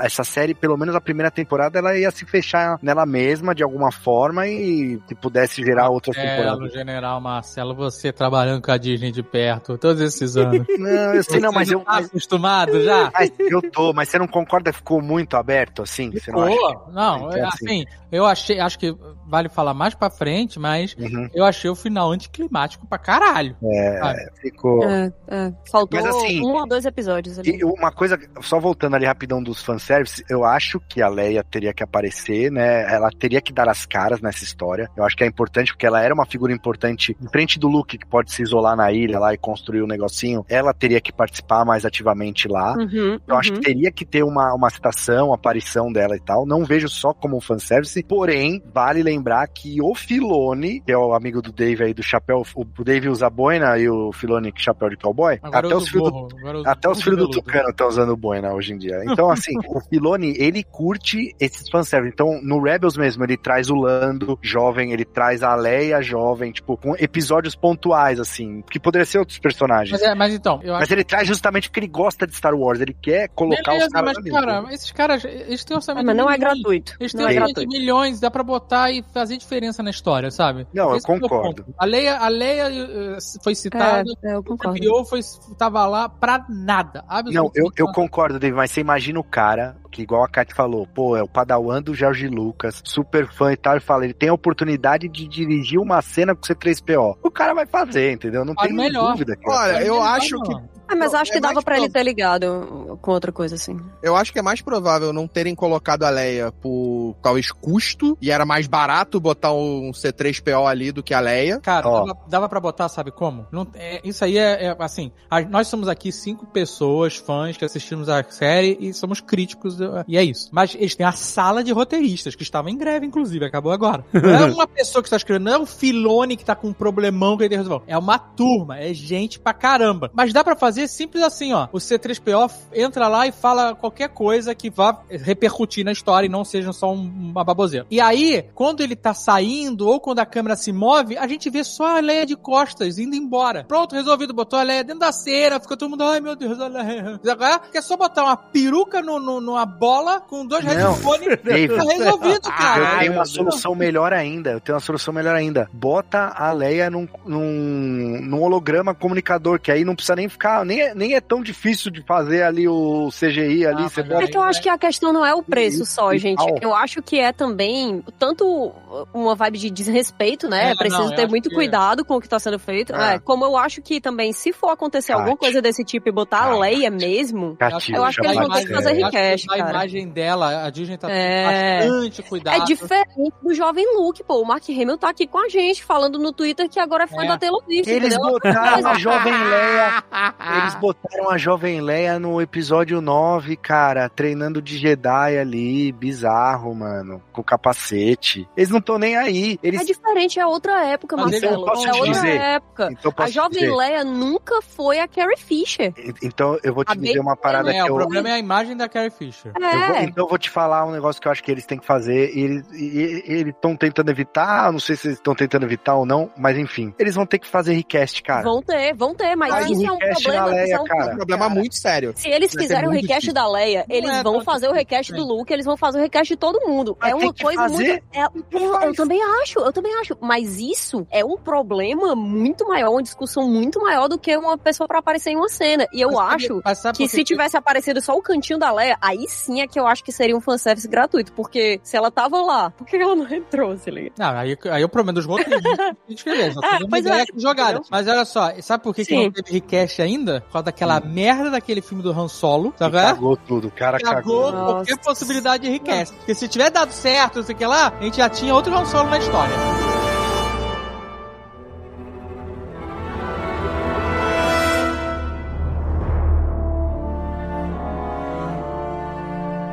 Já que a gente tá falando de fanservice, É. aí tem que falar do Anakin, né?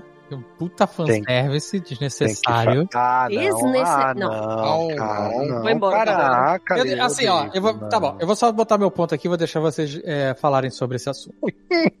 eu não sei nada da história da Soca, só sei que ela Depois parece de cinco fodona. minutos, o David vai falar. Só sei, só sei que ela parece fodona e tal. E aí, ela tá debaixo d'água, se afogando lá, e aí aparece o Anakin. Ela interage com ele, certo? Todo, mundo viu Certo. isso, não fui só eu, não tava louco, né? É, tudo certo. E ela fala assim, nossa, Anakin, quanto tempo você não não mudou nada, qualquer idiotice assim, não é? Uhum, uhum. Essa é a primeira coisa que ela falou pro Anakin mesmo? Nossa, Anakin, seu assassino de criança, filha da puta! Caraca, Caramba, a cara. galera decidiu passar o panaço mesmo pro Não, mas Anakin. aí- Toda vez que aparecia o espírito, eu ficava assim, assassino de criança, assassino de criança. Então, calma, eu tenho um argumento pra essa. Eu também pensei nisso, mas eu consegui argumentar. Porque é o seguinte: quando o Luke vê o Obi-Wan pela primeira vez, depois que ele sabe que o Darth Vader é o pai dele, que é no, no Retorno de Jedi, quando ele aparece lá depois que o Yoda morre, ele fala Obi-Wan e a primeira coisa que ele fala com a cara de puto é: Por que você não me contou? Entendeu? Então ele vai tirar a satisfação, que é exatamente, ele viu o Obi-Wan numa situação material, onde ele estava ali, pensando na morte do Yoda, etc., do lado da X-Wing dele, e aí aparece o fantasma e ele tá vivendo a vida material dele, etc., e apareceu o fantasma do Obi-Wan na frente dele, e ele foi e questionou uma coisa da vida material dele. Quando a Soka encontra o Anakin, não é a mesma situação. Ela está como num sonho. Então, num sonho, as coisas que não fazem sentido a gente aceita imediatamente, sem questionar, porque é tudo misturado, entendeu? Então, ela tá num sonho, ela tá ali, de repente ela tá criança na, na, de Guerras Crônicas, de repente ela tá em outro lugar com ele. Então, eu encarei aquilo como um sonho. Se ele tivesse aparecido, e aí eu até anotei que mais tarde, e aí é que eu vou dar a razão a Zagal, mais tarde ela tá treinando lá, vendo, vendo o holograma dele, ou, ou em outro momento, eu só sei que ela fala assim, com um sorriso e uma nostalgia no rosto, ele era um bom mestre. Não, e não é só isso. No último episódio, quando a Sabine, elas estão lá, ah, deu tudo errado, foi no planeta. Aí a Sabine, eles estão andando, aí a Sabine, acho que eu vi um, um negócio ali. Não, não, não, não, não, era só besteira aqui. Aí ela olha e ela faz aquela carinha de contemplativa, que é a cara que ela faz a série inteira. E aí depois a gente vê que o espírito do Anakin tá olhando por ela, né? Não, e ela acena pra ele, ela vê ele, E- ela, então, ela balança a Meu irmão, ali não tem mundo espiritual, não tem sonho, não tem nada. Ou seja, Não, mas é isso. É, o, mas o catolicismo venceu. É isso, amigo. Essa Mas é a solução. O Mas Luke, já- ela já sabe de Todo tudo que mundo aconteceu. pode Ela já fumar, sabe, Pode ela já beber, sabe. pode trair, pode matar criança. Foda-se. No final da vida, se a última coisinha que você se arrepender antes de tentar matar seu filho é se arrepender, garantiu lugar no céu. É isso. É, isso. É, é Mas, complicado. isso, mas Mas isso esse- já tá determinado desde o retorno de Jedi. Isso Então, tá cara, mas uma personagem que não tá presa nessa dualidade de Jedi e Sith, uma personagem que tá no meio da história, ela tinha que questionar isso, cara. Exato. Porque é uma parada inaceitável que o Anakin fez. Exato. É, tipo assim, não é que ele matou os Jedi, que ele lutou contra a República, que ele fez o Império virar uma, sabe, o novo governo, que é terrível. Além disso tudo, ele matou crianças, cara. Ele foi Exato. lá na escolinha de Jedi, um monte de criancinha Jedi, e ele assassinou Então, mas- todas elas, cara. Mas assim, Dave, beleza. E ela mas não é o- questiona isso, em É. momento Mas é o- nenhum. O, o Caquinho, é o que ele falou, é, isso tá determinado de, que ele se redimiu desde o Retorno de Jedi, beleza. Só que a Ahsoka, primeiro, ela enfrenta ele quando ele era o Vader. Tipo, ela já Uhum. tinha encontrado ele. Não é a primeira vez que ela vê o Anakin, beleza, é a primeira vez que ela vê o Anakin daquele jeito, como ela lembrava dele quando ele era o mestre dela. É, e, ela- Mas- e quando ela encontra ele, quando ele é o Vader, ela Uhum. tá com sangue no olho ela pra tá dar com um fim no ali, olho. pô. Ela quer acabar com a raça dele. Então, assim, Então, então, exato. Então não pode voltar. ela já passou por esse momento. E outra coisa, ela encontrou o Luke, como o Caquinho já falou, ela já encontrou o Luke, eles já devem ter conversado sobre o sobre Vader isso. e tudo mais. Aconteceu. E aquele momento que ela encontra ele, ele já se redimiu, querendo a gente ou não, a gente aceitando ou achando que faz sentido ou não. Ele já está redimido, ele já se so- tornou um com a força, ele já ficou no churrasquinho do lado do Yoda e do Obi-Wan, entendeu? Então, assim, ali é um outro momento de vida, tanto dele quanto dela, assim. Não, e aquele é o Anakin de antes de tudo. Aquele ela é o se- Anakin de antes. Porque e é o o Anakin, Anakin bem é, é né? quase como se fossem dois lados de um mesmo personagem É pela mesmo corrupção personagem, do. Com a mesma consciência e que tem que ser responsável pelos seus atos, senão é muito. Mas ele já foi absolvido, Dave, mano. Não foi agora. Caraca, de Como Jedi assim? é isso. Então, gente, mas assim, o fato dele ter sido absolvido por uma força superior que define que se você se arrepender no último momento da sua, da sua vida, pode fazer a barbaridade Você que tá for. questionando Star Wars inteiro. Aí, Sim, porra, sim, Não, eu não é- não é isso estou que eu tô dizendo. questionando. E não é só isso. Eu tô O questionando. Não gosta da força, ele questiona a força dele Não, sempre. cara, eu tô, tô questionando. Assim, olha só, vamos lá, gente. Não, mas são Vamos, questionamentos vamos que fazem criar uma sentido. né? situação hipotética aqui. Vamos dizer, a gente não sabe. A gente não sabe o que aconteceu com o Hitler, certo? Porque o Hitler, ele sumiu. Essa O History tem algumas teorias. Não, History mas- aí, opa. Algumas, Não tem- 20 ou 30. Ninguém tava. Não tem registro histórico do momento da morte do Hitler, É, tem certo? testemunho, mas não tem, não tem evidência. né? Exato. E todos nós aqui concordamos que o Hitler fez barbaridades, certo? certo. Porra. Menos o Silvio Santos, ele disse que não tinha opinião sobre o Hitler. Nossa. Caralho. Vamos dizer que, por um acaso, Hitler, no último segundo de vida, falou assim: puta, vacilei com o negócio do genocídio mesmo, né? Me arrependo. A Não, gente mas- vai falar que tá tudo certo? Não dá, não dá. Tem coisas que não dá. Mas- eu, eu vou continuar achando, entendeu? Mas a é gente, peraí, primeiro, o Vader não só se arrependeu, ele, ele matou o cara que era o responsável pelo toda. problema Mas ele todo. matou É. o cara não por causa do passado, mas sim, ele, o cara não era responsável. O cara era o sócio dele, sabe? É? Apesar que se o Eles Hitler eram- se matou, ele também matou o responsável pelo problema todo, né? Então, É, o cara era sócio dele, ele matou o, o imperador porque o imperador ia matar o filho dele. ele Esse não é o era rolê. sócio, não. O Vader era um capanga do imperador, não era sócio. não. O Era um Vader capanga. tava na Estrela da Morte e mandou atirar, Marcelo. Vamos, vamos Vader, fingir. o- o- o- Não vão fingir. E o meu ponto todo nessa história é o seguinte: eu acho que é, a Soca, ela não deveria ter passado pano pro Anakin. Porque quando eu não vi, eu não vi encontro que ela teve com o Vader, mas ela não discutiu com o Vader, ela não, sabe? É um momento, eu não sei. Não condiz com a personagem. Eu achei fraco, sabe? Porque Não, eu- ah, ela- eu entendo. é, vocês mesmo que conhecem, viram tudo, leram tudo, falaram assim: ah, ela deve ter falado com o Luke sobre Não, isso. mas, não, mas isso Não, a gente deduz da série do Boba Fett, que eles É, o lance do Luke, na real, nem é o maior argumento disso. Pra mim, o maior argumento é o Anakin, quando ele virou Darth Vader, ele não era mais o Anakin Skywalker que a gente conhecia. Era. Não era. ainda. pessoa Não era, o não- Obi-Wan Não fala isso era, na série dele, não ele chama de Darth. É, não foi você que matou o Anakin, fui eu. O Darth Não Vader é. fala. Ah, não cara, é a mesma aí é, pessoa. Aí é muito mas- incômodo você dizer que a pessoa não é mais é- responsável pelos Não, atos dela a partir do momento que ela toma decisões que. Sabe qual é? Então, mas não é como se ele tivesse tomado as decisões. A, a história passa pra gente a ideia de que a mente dele foi corrompida a um nível pelos problemas que foram, inclusive, causados pelo Conselho Jedi. E tá? pelo, é, pelo Conselho Ó, Jedi e, e aquela- imposto a ele pelo Palpatine. Aquela imagem que a gente vê ali, a Ahsoka é, conversando e tudo mais, ela é diferente da imagem que a gente vê quando ela encontra, naquele flashback, né? De vez em quando ela encontra o Anakin pós-Vader. Mas aquele Anakin que ela encontra no, no último episódio que ela vê, não é o Anakin pós-Vader. É como se fosse uma volta no tempo a uma pessoa que não cometeu nenhum dos erros ainda. E assim. Porque ela não- se culpa também disso. Ela se sente por ter ido embora, por Isso. ter abandonado Sim. Os Jedi, por ter deixado o Anakin lá. Ela Ela, fala se isso sente na responsável. É, ela se sente É, responsável. assim, eu não tô dizendo que é uma pessoa. dele. Eu não tô dizendo que é uma pessoa completamente diferente e que não tem nada do Anakin no Vader. Não é isso que eu tô dizendo. Mas a gente vê o tempo inteiro a consciência do Anakin, como ele era antes, lutando contra aquela criatura que é o Vader, né? Tanto é que quando. é, nas animações a gente vê isso. De quando ele encontra os sabres da Ahsoka e, e dá pra ver ali, a gente sente passando uma, uma sombra do que seria o Anakin ali. Mas essa corrupção de quem é ele é mostrada de um jeito muito claro. Mas mesmo que, assim, mesmo que não fosse mostrada de um jeito muito claro, pra mim ficou muito óbvio ali que o Anakin que ela tava vendo era a pessoa antes de cometer todos os erros. O que o Alexandre falou, eu concordo ali, aquele primeiro momento que ele aparece pra ela, que é aquele mundo mais Então, mas aí, fantástico, mas mais...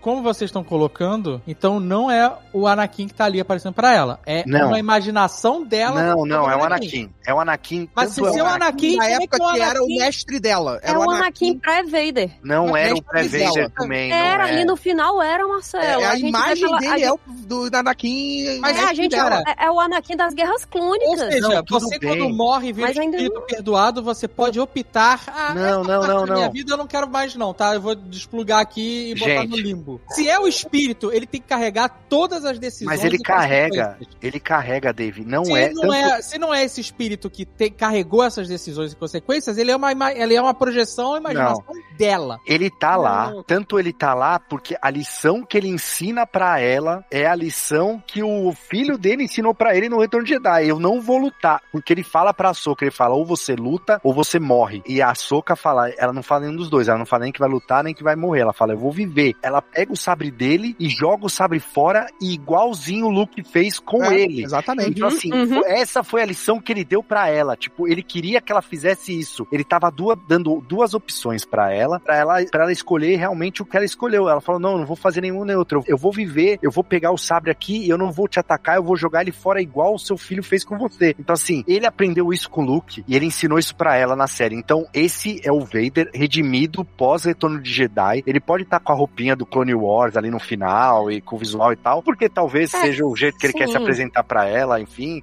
ou porque só tinha esse figurino ali na mão. Ele é o Vader completo. Ele é o Vader certo, Ele é o completo. Vader completo. Ele é o Vader Só que completo. ele ali tá representando pra ela o Anakin que ela conheceu, né? Ele ali Isso. o- representa a pessoa que foi tipo o pai dela, porque a relação da Soca com o Vader para do com o Anakin é quase a mesma que teve o Luke com o Vader. É. né? Tipo, ela tem uma ligação quase que de Não, filha. eu- que Padawan- Na verdade, ela é bem mais irmã. próxima, ela é bem mais que próxima. É, não, ela é bem mais próxima nesse sentido. Ah. Eu acho que era mais Obi-Wan e Anakin mesmo, assim. E ela fala isso, ela fala o Anakin. Por que, que ela fala "Ah, o meu mestre era um bom mestre? Porque o Anakin, quando o Conselho Jedi desacreditou ela e o Senado Galáctico botou ela pra julgamento, o Anakin foi o único cara que foi atrás pra investigar e descobrir a verdade. Ele trouxe a verdadeira culpada dentro do Senado, interrompeu o imperador lá, que na época era o chanceler, e falou: Ó, tá aqui culpada, de, é, pode absolver a Ahsoka. Então, assim, ele sempre acreditou nela. Ele nunca desistiu. né? Ele nunca desistiu dela. Então, tipo, isso ela nunca vai esquecer. O que aconteceu com a Anakin é uma parada muito triste. Aqui eu vou puxar de novo a, a minha filha, porque eu vi os filmes com os olhos dela, e aí é uma. Me emocionou mil vezes mais do que tinha me emocionado lá atrás, porque quando o Anakin corta o braço do Windu, ela começou a chorar, cara. Ela falou, não, ela tava vivendo aquilo assim. Eu ter visto a história, a derrocada do Anakin pelos olhos dela, que não era o nosso, que a gente já conhecia o Vader milhares de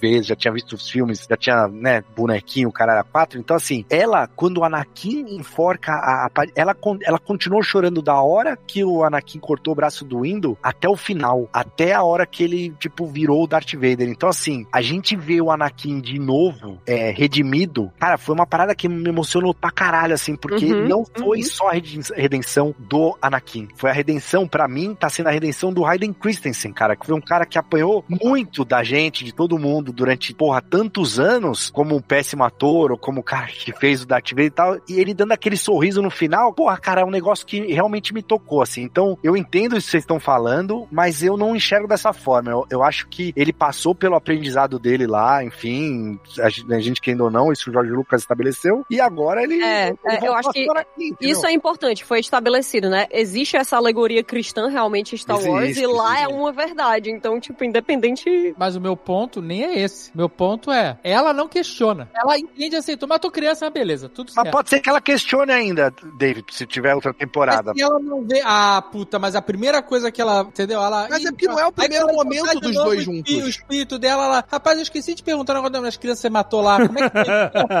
Mas então, já te... mas o que a gente tá falando, já teve isso. Esse confronto dela com o Vader já, Já existiu, rolou, é. já aconteceu. Aonde aconteceu? Mas ela, Já- ela, quando ela tava lutando com. Eu não vi. Então, minha, minha Não, pergunta. tem, você é, ela- Ela eles discutem, eles falam, ela tem tenta trazer ele de volta. criança. E ele falou assim: puta, eu não sei onde eu tava com a cabeça. É isso? Não, ela tenta trazer ele de volta. Ele chega a, a se ficar balançado por isso. Ele fala que o. Anakin não tá mais lá. Ela corta a máscara dele igual o Obi-Wan cortou, ela corta do, do outro lado, enfim, tipo, tem. É bem parecido com aquela luta do Obi-Wan, na verdade, com ele e É, tal. foi assim. bem imitada. Então, mas. Foi bem copiada, inclusive. Então, vocês não viram a série, mas, tipo, se vocês viram Obi-Wan, co- como vocês viram Obi-Wan, foi mais ou menos aquilo. Então, assim, eu não sei se cabe mais esse questionamento, entendeu? É, porque eu não tô sabendo que eles já tiveram esse momento de questionamento. E justamente isso me traz pra um outro ponto que eu queria abordar aqui, que é ver essa série sem conhecer Rebels, porque é a quinta temporada de Rebels. A minha sensação em alguns momentos é que eu já conheci algumas coisas que o Marcelo me contou, mas a minha sensação em alguns momentos era de, pô, começar a ver uma série na quinta temporada, sabe é? Eu não tô apegado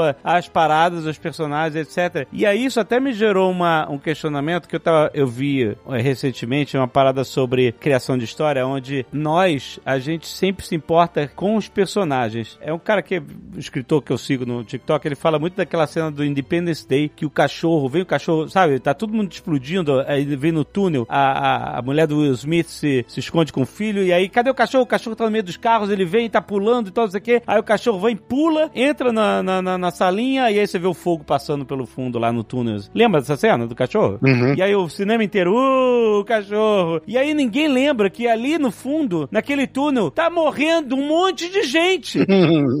tá morrendo criança, tá morrendo adulto, velho, tá, a cidade inteira tá pegando fogo, a cidade inteira tá morrendo. E você tá assim, ei, o cachorro salvou, entendeu? A gente não viu ninguém morrer, então, tipo. Você vê que o Alexandre não gosta de salvar cachorro mesmo, né? É, exatamente. A gente sabe muito bem disso. O mundo pode estar explodindo e todo mundo tá morrendo. Se o nosso personagem estiver bem, a gente tá bem, entendeu? Então, uma coisa que eu pensei, eu, eu lembrei dessa análise, quando a Soka tá falando com o robô lá sobre a, a Sabine. Ah, mas ela deu o mapa pra eles porque ela quer encontrar o Ezra. Ah, mas aí deu o mapa pra eles, eles podem trazer o Tron de volta, a guerra de volta. A, a Soka fala assim: sem isso, não teria Tron, não teria guerra. Aí o robô fala assim: e não teria Ezra. Aí eu falo: caralho, foda-se! Que é esse Ezra? What the fuck? Foda-se que não teria Ezra. A gente tá falando de uma guerra galáctica. Uma guerra, entendeu? De níveis do cara que é o cara que é o herdeiro do império. O cara que, o único que tem força e poder político suficiente pra reorganizar o império que tá todo esfacelado pela galáxia. E aí, ok, não teria guerra, não teria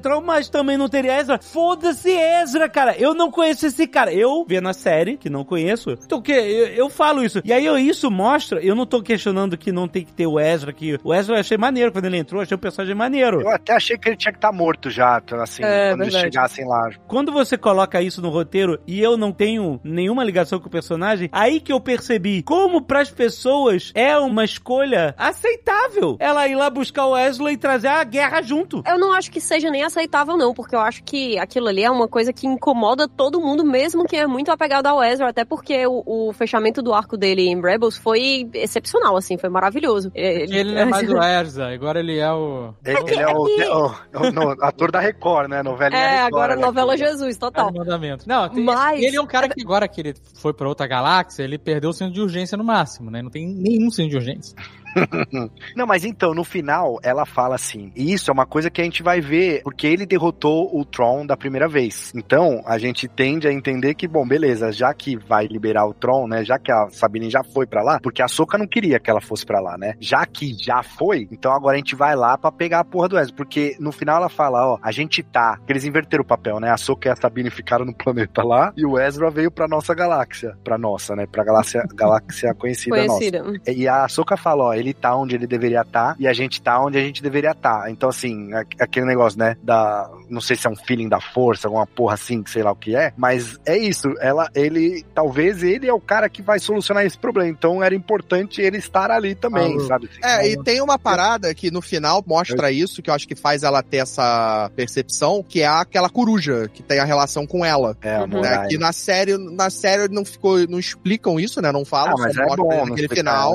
Tem várias É. coisas que ele explica que acho que não precisaria também, né? Né? Mas aquela coruja é uma representação ali que acompanha ela da energia Desde- da força, né? Desde Wars. Mas Desde eu acho que não é, nem, não é nem só isso, sabe? É porque tudo que a gente observou envolvendo o Anakin, principalmente, né? As prequels, elas são sobre isso. É como existe o que é correto, existe o que é essa grande imagem de tudo que realmente importa, mas existe também o conflito individual que às vezes causa coisas terríveis porque a gente não consegue não se importar mais com a nossa vida do que Exato, com a porque das outras foi assim que o? Anakin, o Anakin matou criança porque ele não queria perder a Padmé, cara. É, tipo, É um negócio que é maluco, não faz sentido, mas se a gente para pra pensar, é uma coisa que é muito comum. A gente não pode dizer, nossa, é completamente inédito isso de Star Wars, de uma pessoa se importar mais com o amigo dela do que com todas as pessoas que vão morrer se ela for salvar o amigo dela. Isso é uma coisa que acontece muito, né? Mas eu acho que em Star Wars, especificamente, isso é o desenho de coisas terríveis que a gente já viu acontecer antes. E a Sabine, ela é uma personagem que é colocada aqui em Ahsoka também como alguém que tem essas, essas tendências de, possivelmente, dependendo do quanto ela esteja ligada às alianças pessoais dela, ela pode ir para um lado que é muito perigoso. Já é falado que a Ahsoka parou de treinar ela antes por causa disso e tudo mais. Então, a Sabine e o Ezra, ela, ela, eles são personagens que estão nessa corda bamba. É porque eles foram treinados por gente que, né, o Kanan, que treinou o Ezra, ele era uma criança quando o Templo Jedi foi destruído. Então, tipo, eles não sabiam ser mestres, né? A própria Ahsoka, ela não sabia ser mestre, porque ela, ela foi uma padawan de guerra, ela era praticamente uma war child, né? Eles até falam isso Uhum. na série, né? Sim. Inclusive, nessa cena que a Ahsoka fica criança, pô, foi, foi animal ver o Clone Wars fanservice. Caraca, pô. muito aí, foda ver Clone é. Wars live action, cara. Quando E mostra Clone Wars, não tem. Né, deve ter, mas eu não consigo dizer, poxa, não aguento mais fanservice ali. Eu fiquei, pô, vai, parece que eu aguento, hein? E, Kat, pela primeira vez na história, os Clone Troopers de verdade, né? Porque era sempre foi CGI antes, né, cara? Então É. eles estavam ali. Ah, deu pra reparar que era de verdade ali. Tava tosco, tava tosco. tava natural, não tava, na verdade, o contrário. Ele tava parecendo uma pessoa correndo com todas as imperfeições e tal, do que um boneco correndo, entendeu? Então, E essa menininha, ela deve ser a única que permite pintura corporal, né? Porque ela fez a Gamora criança e agora ela fez a Ahsoka também. caraca, sério? É, É ruim, tá difícil também. Criança inicial é muito difícil. Eu achei muito. Não gostei. Não, Não, você achou ela ruim? Eu achei ela boa, de Ahsoka. Achei que... não, não nem. Caraca, a Soca desenho muito mais carismática que ela. 10 milhões de vezes mais. Ah, tudo bem, mas aí... é, mas aí me Aí o Rei Leão também, o Rei Leão desenho também, muito mais. Não, pelo amor de Deus, que tipo de comparação É, é, essa? comparação, cara. Aí tu vai comparar, sei lá, com Cats também, que coisa. Não, eu gostei da menina, eu gostei. Achei Você que ela foi- ela foi boa, eu gostei também. Ela ficou legal. É que realmente a comparação é complicada, porque a açúcar da série é muito carismática, Sim. apesar de que no- quando ela apareceu, a galera, É que ela era meio bem chatinha, né? No a galera chiou, ela era né? bem chatinha. que era sidekick, né? A galera. Mas então, faz sentido. inclusive eu achei a Sabine bem chatinha no primeiro episódio ali. E aliás, a gente tem que falar aqui, coitado do Qui-Gon. É o único cara que morre com sabre na barriga na história de Star Wars. é verdade, né? Isso é verdade, coitado do cara. Porra, na série do Obi-Wan, a Riva tomou sabre na barriga e não morreu. Não, é muito escroto. O, o Darth Maul foi cortado ao meio, caiu de um fosso de elevador infinito e, e tá vivo o Qui-Gon, cremaram o cara em... Ah, crema o cara aí, não deixa voltar. O Qui-Gon devia ter desaparecido. Os Jedi aproveitaram, olha, esse cara é um puta... É chato, esse Chato cara é chato. pra caralho. Vamos cremar, que pena, morreu, O defendendo. único Jedi ideal, eles olharam e disseram, Ah, Diz você falou muito, aí, diz É, muito, é, diz mereceu cair mesmo, mereceu cair a Ordem Jedi. Os caras mandaram CPF cancelado, né? No que tu fala lá do Tales of Jedi que você não viu, eles falam do Qui-Gon, porque o Qui-Gon era padawan do Doku. E era pra dar no Doku, e ele era rebelde, entendeu? Imagina ele virando o Force Ghost lá, ele olhando pros caras, mais um que não morre, filhos da puta. Na minha época não tinha essa medicina aí, né, cara? É, é que não mostraram do outro lado, quando termina o retorno de Jedi, que tem lá os três fantasminhas, não mostraram do lado ali, mais pra esquerda ali, onde tá o Qui-Gon olhando pra eles, fazendo, tá vendo a merda que vocês fizeram aí? Olha a merda toda que vocês causaram aí na porra da galáxia. Pô, mas é, eu, eu achei, é, porque assim, no, no final de Rebels, é que tudo bem, a gente não, quem não acompanhou não tem isso, né? O final de Rebels, ela não era essa imatura que ela começou a série, assim, sabe? Meio mimada e, tipo, rebeldezinha, assim. Eu achei meio rebelde sem causa no começo. É assim. porque rola no. Entre a- o final do, do Rebels, que a gente tem aquela cena final que é mais ou menos nesse momento, mas a história do Rebels termina antes do massacre de Mandalor. Isso, é, eles Uhum, até falam sim. aí, né? Né? Termina antes do massacre de E Mandalor e, fez aí. bastante mais sentido o jeito que a Sabine tá no começo do Exato. que antes deles explicarem isso. Depois que eles Isso, falaram, eu falei, ah, não, então... Agora faz sentido, né? Faz sentido, né? Porque ela perdeu tudo. We are no Jedi. Anakin. Eu quero falar de um outro momento lá do Ezra Miller. Depois daquele que ficou lá. Eu tenho um momento do Ezra Miller pra falar também. Fala aí Nossa, que eu... cara, o cara sem senso de urgência nenhuma, o cara tá completamente perdido. Essas crianças millennium. O cara chega numa nave, aí sai um Stormtrooper dentro da nave, todo mundo apontando a arma pra ele. Ah, e ele sai capacete devagarinho pra fazer show off. Que cara, ele é. Sabe o que, que é? Ele é brega. O cara é brega. cara. aí ele Ele sai é brega, como Stormtrooper, aí ele tira o capacete e. Ai! Ezra Miller! Não Ô, Dave, o cara ficou 10 anos naquele planeta, a menina chega pra salvar ele, ele manda um You took long enough. É, nossa, o cara é muito, muito. É caralho. Aliás, não verteu uma lágrima a menina ali. Isso foi anticlimático pra mim, eu senti. Eu achei Nossa, que tinha, não. Já faltou emoção, cara. Não, os reencontros foram bastante anticlimáticos, tá? O reencontro do Ezra com a Hera também eu achei que poderia ter sido bem melhor dirigido. Bem É, porque melhor as pessoas só sabem contemplar. Elas não sabem É. fazer mais nada nessa porra dessa série. Você não demonstra emoção real. O cara literalmente sai de Stormtrooper da nave, é o robozinho matador aí que vocês falaram. Chega perto, aí a galera ficou tranquilo, o robô vai matar o cara. Aí o cara tira o capacete, É. aí o cara top, ser contempla, o cara contempla, ela olha pra ele e contempla, é, eu não acredito. Contempla, e aí fica por isso, caraca, meu irmão, que parada de climática. E eh, sabe o que mais? As nossas amigas ficaram pra trás e tá tudo bem. Eles estão felizões contemplando um ao outro. E, essa- não, não tem emoção, eles não demonstram emoção nenhuma sobre o que tá É. acontecendo em Cara, a geral. gente, a gente, quando se viu depois da pandemia, pô, maior emoção, abraço longo Pô. e tal. Aí os caras não. é, é, fal- eu também concordo. é, Foi, O foi cara fraco. ficou, É, a ali ficou- foi foda. ficou um ano, sei lá, um ano e pouco em casa de máscara e né, que, que nem os doidos. E quando a gente já tava ficando todo mundo maluco, o cara ficou 10 anos com aqueles bichinhos lá, do leite. O cara, Caranguejinhos. porra, o cara tinha que estar biruta das ideias, cara. e aí o cara viu uma pessoa depois desse tempo todo, tudo bem, tinha lá o, o Tron, que a gente fica olhando de longe, contemplando e tal. Mas ele não demonstrou, ninguém demonstrou, fica todo mundo mascarado, todo mundo. É, exato. Ali foi, Cara, foi, foi é triste. essas, meu irmão? E- Mas antes disso, eu quero uma ajuda aí, porque que horas que ele saiu do, do Destroyer do Tron? Tipo, ele. Que horas que aconteceu Não, isso? ninguém, Ah, ninguém. Pergunta Vai logo- pro Filone. Pergunta pro Filone. Ah, na hora que eles voltam, sai do hyperspace, ele meteu uma nave ali e meteu o pé. É, ele tá.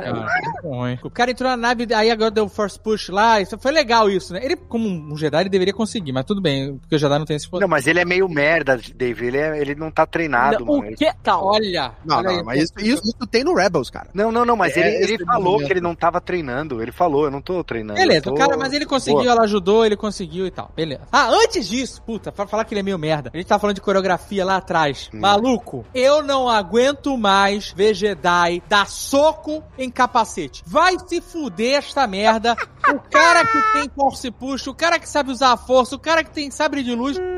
Os caras tá na trocação. Ah, não, cara. Dave, Dave, É deixa eu te falar. É Isso é, desculpa, é inaceitável, cara. Deixa eu te falar uma pergunta. Deixa eu te fazer uma Eu pergunta. que eu sou obrigada, é um karma. Enquanto a gente, tipo, trabalhando no Jovem Nerd, a gente vai ter que ser punido por Star Wars. Mas, a próxima série, o próximo filme que eu estiver vendo, se um Jedi me der de novo um soco no capacete, eu desligo a série e eu, eu saio do cinema. Eu não vou admitir mais isso. De verdade, cara. Dave, deixa eu te falar uma coisa, deixa eu te fazer uma pergunta. Você, pô, tá puto, você quer bater naquela pessoa lá. Você acha que se você tivesse a força, pensa que você, você tem a força, você só ia empurrar ela com force push ou você ia querer descer a porrada, encostar? Você quer encostar, você quer ver tua mão, entendeu? Batendo pra valer no cara. Se você é um Jedi e você tem o Não. Force Push e outros poderes Jedi, não são só o Force Push, e se você tá com raiva, sabe o que você faz? Em vez de você socar um capacete, mano. Você já socou um capacete? Ah, mas é capacete de Não. Stormtrooper. Esse Stormtrooper Pedra de uma é leve. Sabe que você faz? porra. Você É pega e arranca o capacete com a merda do seu poder Jedi de, de bosta. Foi o que fizeram com a você Sabina. Soca a cabeça do cara, não o capacete. Porque é uma. Cara, assim, é de uma preguiça e de uma mediocridade o como eles. Fazem as cenas de luta. Cara, essa cena lá que. Primeiro, zumbis em Star Wars, né? Foda-se. Qualquer coisa é Star Wars agora. Vai, vai, vai, Ah, vai, não. Marcelo, ah, essa vozinha de ah, vá porque tá fazendo boneco de zumbi. Não tô fazendo Isso já teve. Mas é, Caraca. Eu não vou dizer que eu estou nem que eu não estou. Eu sei que tu não tá. Agora é, é legal pra caralho, pelo amor de Deus, tá, muito bom. Vamos fingir que é, porque. E não apareceu aí. Não foi o primeiro lugar que não surgiu Olha, ali. a cena é toda errada, é toda merda, toda, sem exceção. A coreografia é merda, o zumbi passa e volta. Aí quando ela, aí ela vai lutar, com, aí fica ela lutando com a velha. Aí as, as bruxas dão uma espada pra velha lutar, aí fica a velha lutando com uma Jedi velha, treinada. A velha, ah não, a, a- meu irmão, a Jedi tem duas espadas, sabre de luz, vem uma velhota. com- Ela já lutou com a Soca outra vez, mano. ah, No- meu irmão, mas série a, a, a, a cena é ridícula. Sério, a cena é ridícula. Aí os caras caras estão atirando na soca. A velha tá vindo, os caras estão atirando. Aí, eles cercam, cercam ela. A velha tá lá, longe, eles param de atirar. Agora eu quero. Os É, caras ficam foi assim. Eu quero, eu quero. Ah, o cara virou pro outro assim e falou: Ah, eu, não, segura aí. eu agora eu quero ver essa velha. Eu quero ver de verdade. Essa velha lutar com uma Jedi com O dois zumbi, Ah, o meu irmão. zumbi com discernimento, Puta né, que cara? pariu, cara. Vai se fuder, cara. Não, vai se fuder, cara. Ai, ai. Essa mulher não pegou, né, cara? Não pegou. Não, muito. Eu achei que ela, ela ia pegar a, a espada da Sister Sal, Talzin lá, porque os caras não estavam morrendo, os zumbis, né? Eu achei que com aquela espada ela ia matar os zumbis e eles iam, tipo, ficar, sabe? Ia ser uma parada meio de aço valeriano ali, do, a, a- Aham. a parada. Mas não, não, não usaram, né? Enfim. Eu acho que em outra época eu teria achado muito escroto os Stormtroopers zumbis, mas como esse universo das bruxas é, expande muito mais o lore da força pra. pra é uma parada de fantasia mesmo, eu nem, eu nem achei ruim, não. Eu achei, ah, ah. Não, e, você pode se preparar, porque aquele descarregamento lá é tudo caixão, viu? É tudo. É, sim. ah, É um monte Caixão? de cadáver ali. A- Aquilo ali a é tudo Night Sister, se duvidar. A parada é, existia o- a- essas bruxas, né, as Night Sisters, elas existem no, no Clone Wars, no Rebels, elas foram mortas. Sim, tem no jogo aí do Jedi Order também. Tem, tem, Tem no tem. jogo, tem no jogo. Ah, e tem zumbi manda- no jogo. E tem zumbi no jogo. Tem zumbi, tem zumbi no jogo, pois é. A véia do Tudo Dave aí mandou um For Dantomir, né? Porque o Tron falou pelo Império e ela falou por For Dantomir, né? Dantomir. Que é a, a terra natal delas e, E do Darth o Maul. e do Darth Maul, aonde o imperador mandou o Doku matar todas elas. Isso. Né? O Doku. Quem mata elas é o Grievous, né? É o Grievous que mata todas É. elas. É, não, eu acho maneiro esse lore de vários tipos de culturas de Force Users, sabe? Então eu gosto, acho maneiro. Ah, tem o zumbi, beleza. Tá valendo, tá dentro dessa salada de magia e... Eles remendados com os trapos vermelhos dela. É, não, achei maneiro. Uhum.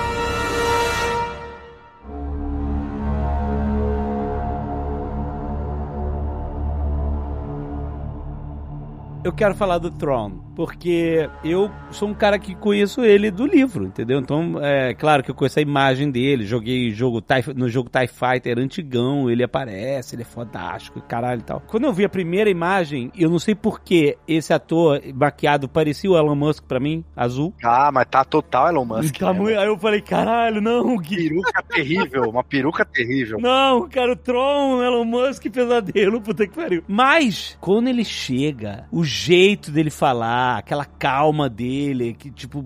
Cara, eu achei que foi a representação perfeita do Tron que tinha na minha cabeça de ler. Até no jogo que eu vi, ele é mais. Ele é mais assim, não sei o quê. No, eu sei que no Rebels eu vi uns pedaços, ele é até mais. Ele luta mais, então ele não é exatamente o mesmo Tron que eu li. Eu falei, hum, esse Tron tá meio, sei lá, desenho, sabe? Não é o Tron que tá na minha cabeça. Esse Tron era o que tava na minha cabeça. Que incrível, que interpretação, que cara. Assim, ele poderia ter sido um pouco melhor escrito, é, em- porque ele fica. Os episódios que ele aparece inteiro falou assim: mande duas unidades. Agora mande uma unidade. Não podemos, temos poucos recursos. Mande duas TIE Fighters. Temos poucos recursos. Nossa, Mas. não, e como demora pra soltar uma TIE Fighter, né, mano? Caraca, tava porque os caras, porque o, o, o Filone, sei lá, ele usa um, um negócio de escrever roteiro que é gratuito. E aí a cada 30 palavras ele coloca contemplar automaticamente.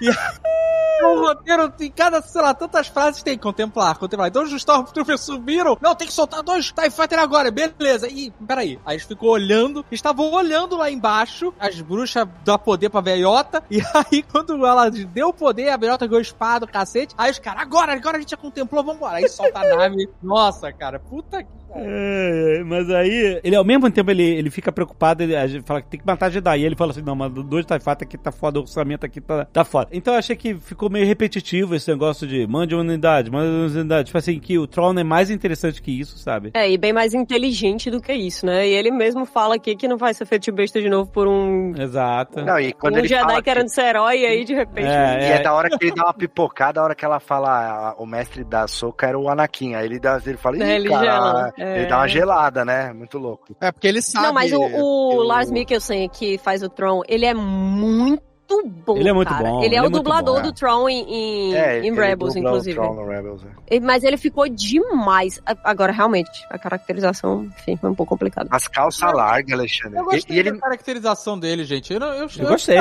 era- eu, eu esperava aquilo. Eu achei que Não, eu gostei, gostei. que esse cara não é, não precisa ser, assim, você tinha já os soldados ali, você tinha um, um soldado fodão, cara, o, o general dele lá no capitão, Não, lá, tudo- da, da máscara dourada lá, porra, maneiríssimo, aquilo já tá maneiro como um combatente, Foda mesmo. esse cara é um Não, estrategista, É, né? Não, não é, é, não, é, não é isso, não. Eu, pra mim foi mais. É porque eu sei que é difícil, eu sempre falo sobre isso. Mas eu acho que a peruca não tava tão legal quanto poderia. Inclusive, aqui a gente viveu a crise das lentes de contato também, né? É, foi É foda. engraçado, essa parte realmente não me incomodou. Mas, Dave, o que eu, o que eu tava falando Ah. do, do Tron é porque, assim, ele é um cara, ele é tipo o, o Mauricinho da parada, entendeu? Ele, é- ele, ele tá sempre impecável, não sei o quê. A calça dele, eu achei larga pra caramba. Pô, ele para... é Não, mas aquilo ali na- era- uniforme Não, não, não, não, não, não, não, não.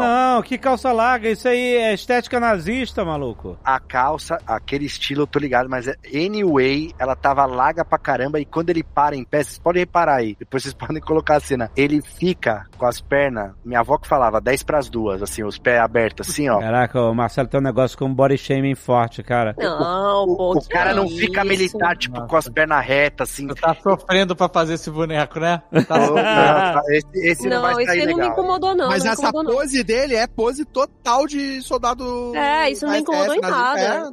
É, É, o que eu falo da caracterização é muito mais assim, a peruca dele é preta. Eu queria que ela fosse um pouco mais azulada pra Ah, não ficar tá, uma diferença tá. tão grande entre a cor do rosto dele e a cor do cabelo, Ah, pra ficar uma a, coisa a mais Kat natural. desceu a lenha na caracterização dele, agora que ela tá só vidando. Ih, Não, foi não, foi não. Falou. Ah, Falou, Nem foi, nem foi, nem foi. Reclamou da lente da Era Sindula uma vida. Putz, mas a lente da Hera Syndulla foi difícil e só foi substituída pela lente do Ezra. Nossa, Que caralho. misericórdia. É, é realmente difícil. Mas Eles usaram as lentes, cara, da- que não sei, custa 60 reais. Que Não, é isso? que a lente do Ezra, como ele tá com muito pelo, né? Cabelo, barba bagunçada, assim, ele dá uma disfarçada, achei. A da Era eu não achei dá, mais cara, evidente. não dá. É- existe um tipo de lente de contato que ela não simula nem simil, nada similar ao olho humano, de um jeito que quando a pessoa tá quase piscando, fica um plásticozão assim, parece que a pessoa é incapaz de piscar, entendeu?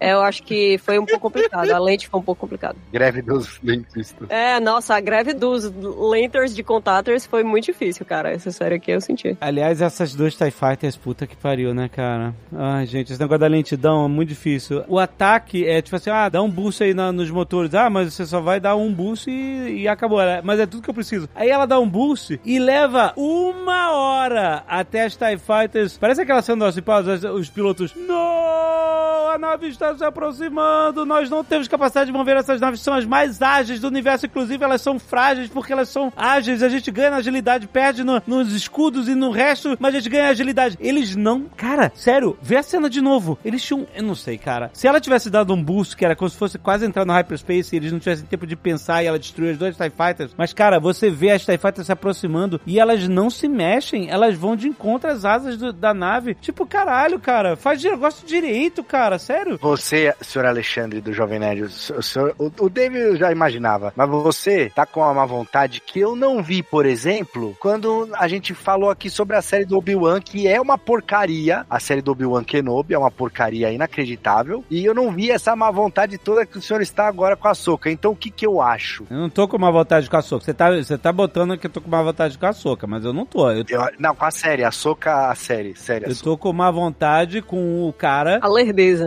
Com essa. não, caralho, cara. Que, Mas é porque, desculpa, gente, o cara não é bom nisso. Ele não é bom. E tudo bem não ser bom, a pessoa pode ser ir melhorando ao longo dos anos. Eu não sei quantos trabalhos ele fez, se ele só fez animação Só fez, antes. só fez Star Wars. cara. Então, então, ele não é bom, ele não sabe imprimir ritmo, o ritmo dele é muito lento. E beleza, tem momentos que a gente pode ter ritmo lento, faz sentido e tal. Mas tudo, tudo, a gente acabou de falar aqui de vários momentos, cara. Tem uma cena, maluco. Tem uns erros tão grotescos, tipo, essa cena do cara falar assim, mande dois TIE Fighters, e passar duas semanas antes do TIE Fighter sair é um. O ataque do TIE Fighter é outro. Tudo é lento, tudo é esquisito. Aí os, os, os Stormtroopers zumbi estão atrás dela. Aí os caras resolvem fechar as portas, né? é, O Uhum. trio lá. Ah, fecha a porta que segura o zumbi. Beleza. Daqui a pouco o zumbi corta a porta e passa. Aí eles fecham a outra. Aí daqui a pouco os zumbis, a porta já está cortada e os zumbis esqueceram de passar. Tem uma cena que literalmente, porque assim, cortou, passou, né? Não é isso a ideia? Eles estão perto da porta, Isso. os alguma coisa, faz aquele triângulo, a porta cai e eles passam. Aí tem uma cena que é assim, a porta já cortada e os zumbis estão contemplando alguma coisa, aí ah, vão passar. É tudo meio esquisito, sabe? Falta dinâmica, falta,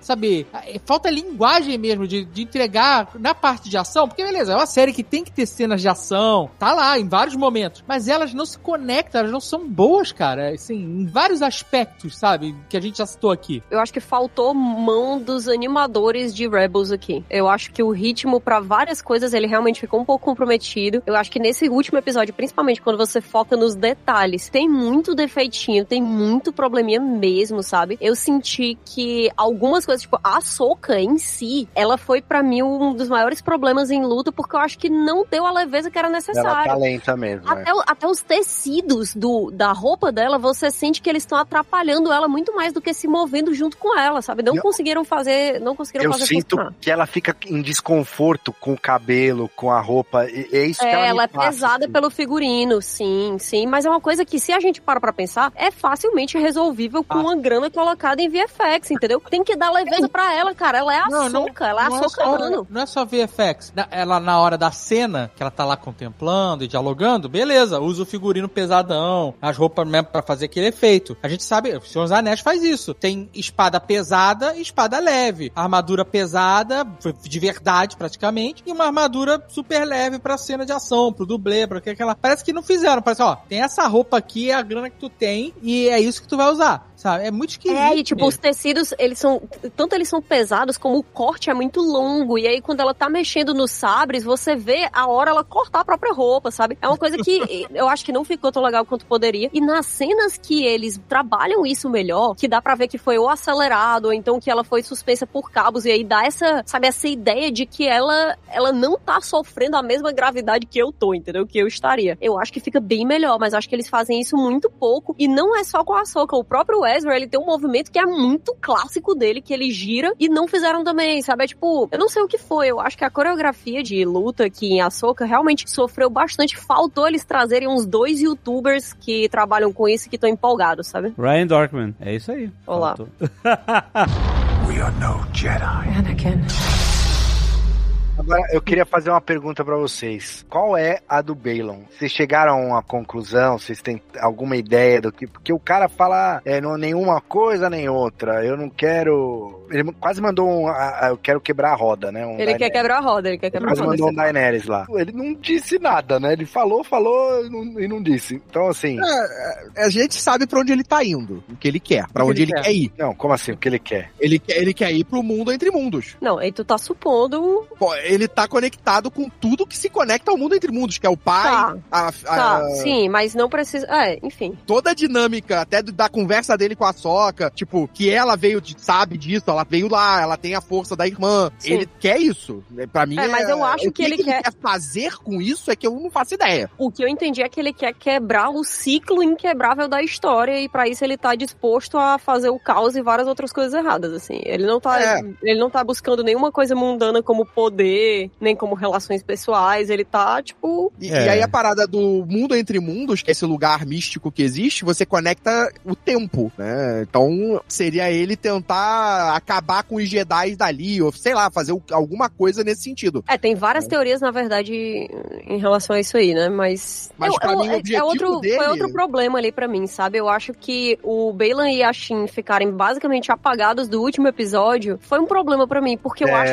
eu não tô dizendo que precisa responder tudo. Apareceram, quando eles apareceram, ih, caralho, tinha esses caras, eu tinha esquecido já. É, isso é que me deixou muito assim na, na cabeça de que a Soca teria uma segunda temporada. Eu acho É. que vai ter, cara, porque Não, eu, não, que eu não vejo. Como assim vocês acham que vai ter? A parada foi feita pra ter. Não, mas Não, a, é que tem a um poderio pergunta não é, Filone, né? é a pergunta é se vai ser no cinema ou se vai ser outra Ah, série, tá. né? Ou se vai ser outra, outra temporada da série. Eu acho que vai É. ter outra temporada da série Tem que mesmo. Não, É. também, exatamente. Eu acho que vai ter. Porque não aí vou chegar no cinema é muito jogado daí. Não, mas poderiam tentar responder em Mandalorian, poderiam tentar responder Ah, em outro mas aí- lugar.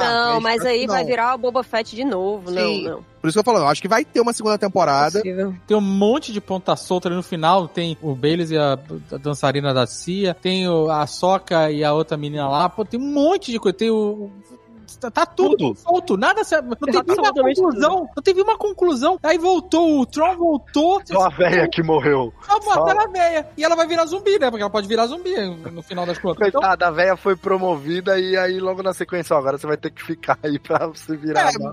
não volta como zumbi, porque não só ela morreu no outro planeta, né? Como Lá não na- tem gente ali pra isso. É, e, dest- e o... a nave destruiu o templo. Destruiu É, tudo. foram embora, eles foram mas embora. que seja, tem um monte de outras histórias ali que nenhuma, Não, sim. tá encerrada. É, é. Ele voltou e aí? Vai ficar todo mundo olhando pra ele. Ih, voltou, e agora? Então, é exatamente isso. Eu não tenho nada contra, na verdade, as pontas soltas. O meu problema é muito mais que eu não tô pedindo pra explicarem tudo, mas eu acho que precisa ser falado algumas coisas o suficiente pra eu esperar o que vem por aí, entendeu? Pra eu Ah, conseguir que teorizar ter uma melhor. resolução mais forte, eu acho que faltou, assim. Tinha que Uma É, coisa que esse eu último esperava... episódio, cara, ele não teve um clima de season finale de jeito nenhum. Assim, a sensação muito forte que eu tenho é que tinha um ou dois episódios a mais e eles ficaram tipo, gente, vai todo mundo entrar em greve aqui, a Não, gente é vai ter que que pensar vai em outra ter, coisa. vai ter o próximo episódio aqui. Como o timing do Filone é, é- é longo, vai demorar dois anos pro Não, próximo. Não, uma, uma coisa que eu esperava que fosse ter, quando vocês falam da Leia, né, eu esperava que a gente tivesse ali um, um sei lá, um glimpse, uma, uma pontinha ali do que, que a Leia vai ser depois, né? A líder da resistência. É, Ela meio que Não, começando Taquinho, a mostrar esquece o... a resistência, Mas cara. é o caminho, cara. Ah, mas é, é, não Ela se separar da República. Mas aí é eu vou, porque aí eu vou na série-. Aí Na minha série foi tanta ponta solta, tanta pergunta que não foi respondida e tanta coisa que não foi utilizada que se a gente for falar do que não foi utilizado, fora a galera que era central da série, aí desanda bonito, não tem como. Não, mas ó, Filone, eu sei que você tá ouvindo todos os podcasts de, de É Star verdade, Wars é aí. Cara, não, essas cagadas não é tua, cara. Isso não é problema teu. Deixa isso na mão da Kathleen Kennedy. Não Ih. tenta limpar essas sequels, cara. Não faz isso. Ah, Marcela, ah, Marcela. Conselho de amigo aí, cara. Ah, não sei, não sei se.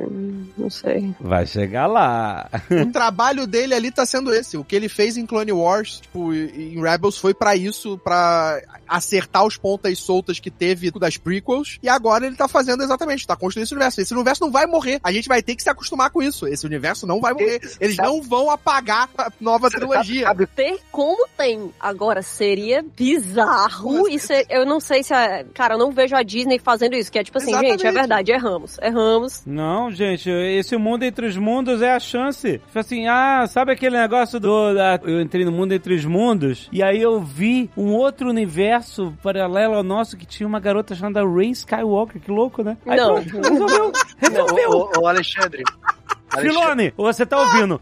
Aceito. Não, aceito qualquer coisa, mas vai ser triste. Por favor, não, aceito. Foda-se, aceito. Estamos aceitando. Cara, vai Já não vai confirmaram assim. o filme da Ray? Não vai ter continuação de filme da Ray? Cara, Não, mas o Palpatine vai estar porra. voltando. O Palpatine, ah, achei o portal aqui, vou voltar, vou voltar. Aí, Aí um o tirozão Baylor- de blaster na cabeça. Pá. Não, o Bailon, o Bailon chega, vai voltar porra nenhuma, filha da puta. Ah, maravilhoso. É isso aí. Nossa, seria muito bom, cara.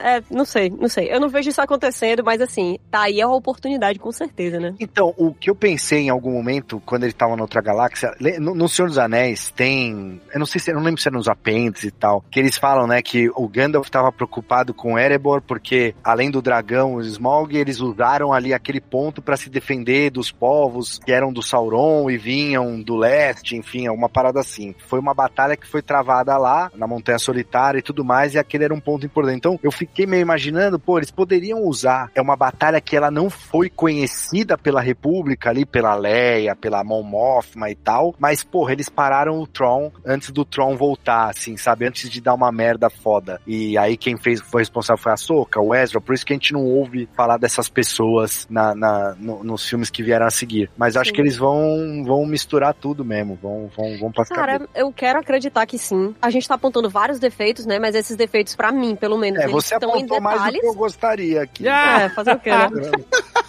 Eles estão em detalhes, assim, mas, porra, eu achei essa série, assim, foi muito especial pra mim. Nossa, me empolgou demais. O elenco que eu tava preocupada que alguma coisa não funcionasse, que elenco bom. Sabe, várias.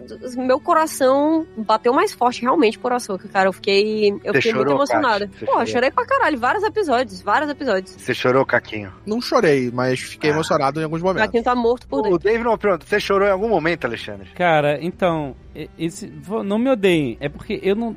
Essa que é a parada que a gente tá discutindo aqui. Vocês estão descrevendo essas emoções porque, claro, vocês viram a parada toda e essa é a quinta temporada do negócio que vocês viram, entendeu? No final, a Sabine, ela olha lá pro céu lá e, e fica percebendo alguma coisa, né? E aí a Soka pergunta o que que é. Aí ela, it felt like nothing, sabe? Ela, eu senti, tipo, nada. E esse exatamente foi o que eu senti quando essa série tá terminando. Tipo, eu, eu pensei assim, é, eu, eu, eu não senti nada, né? Tipo, peguei uma série no meio. Eu gostei de vários momentos, eu, eu falei aqui e tal, mas não foi pra não é pra mim. É isso, não é pra mim, é pra quem viu Rebels. Então vai ver One Piece, porra. Vai ver One Piece. É, então eu acho que eu vou resolver isso vendo One Piece. Aí eu, é exatamente.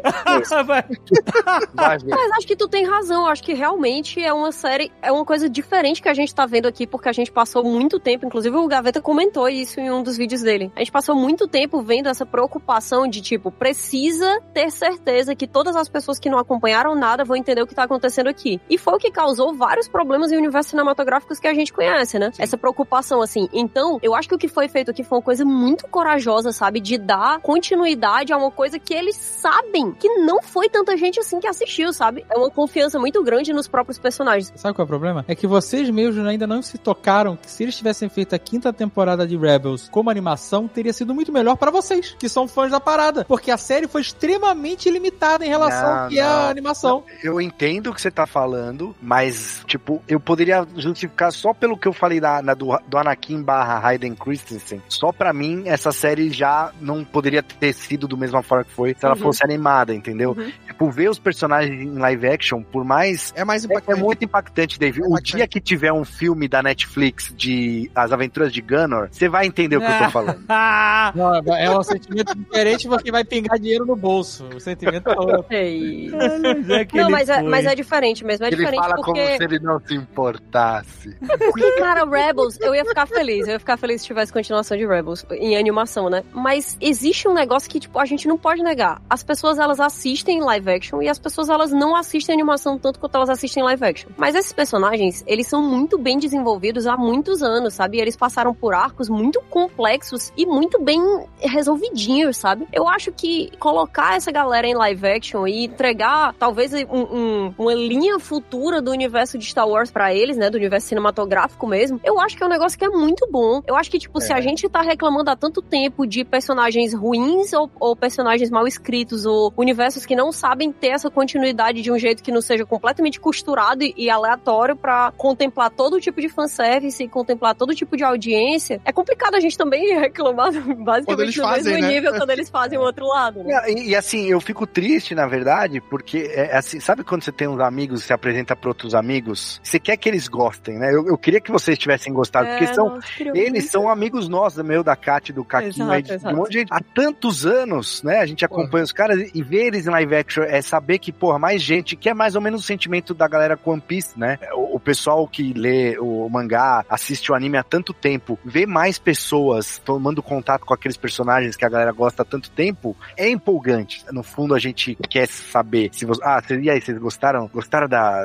daquela pessoa que eu trouxe aqui pra apresentar e tal? Então, assim, pelo que vocês falaram, vocês até gostaram mais ou menos do- das pessoas, não gostaram mais ou menos do jeito que foi mostrado, enfim. Mas eu acho que são personagens que têm muito potencial, cara, que eles merecem ter mais, mais espaço de tela, assim. É, mas eu acho que tem que ser melhor desenvolvido mesmo, porque eu me emocionei demais, mas eu acho também que quem nunca acompanhou nenhum desses outros personagens, acho que a série poderia ter feito um trabalho melhor em levar esse carisma e o motivo pelo qual a gente ama tanto essa galera, né? Eu acho que realmente foi uma, uma pequena falha, pequena não, né? Foi uma falha de roteiro. Foi uma falha de roteiro aí, poderia ter sido melhor, mas pra mim, porra, vale muito a tentativa. Se liga, ver uma pessoa olhando Star Wars e dizendo assim, gente, e se a gente não precisasse fazer a coisa na louca, entendeu? E se a gente pegasse isso aqui que tá acontecendo há anos e a gente continuasse isso dentro do universo que a gente gosta? Eu acho foda isso. Eu não tenho como ficar triste, é impossível. Desculpa. Eu, eu sou triste várias vezes. Hoje eu não consigo ficar triste.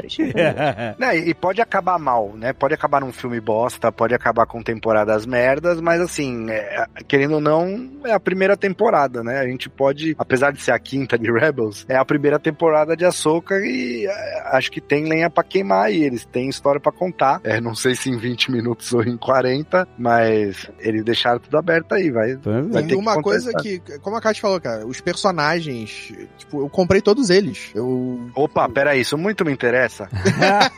Olha só. Então, tipo, porra, o Ejo, a Sabine. Você compraria quais, Caquinho? Quais que você compraria? Que Pô, você Sabine, com certeza. Sabine, com certeza.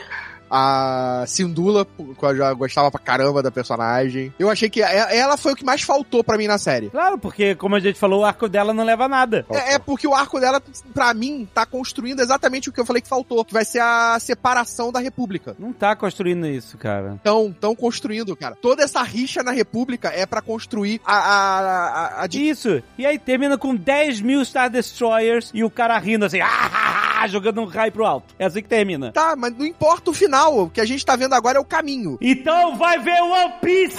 Tem mil episódios de caminho!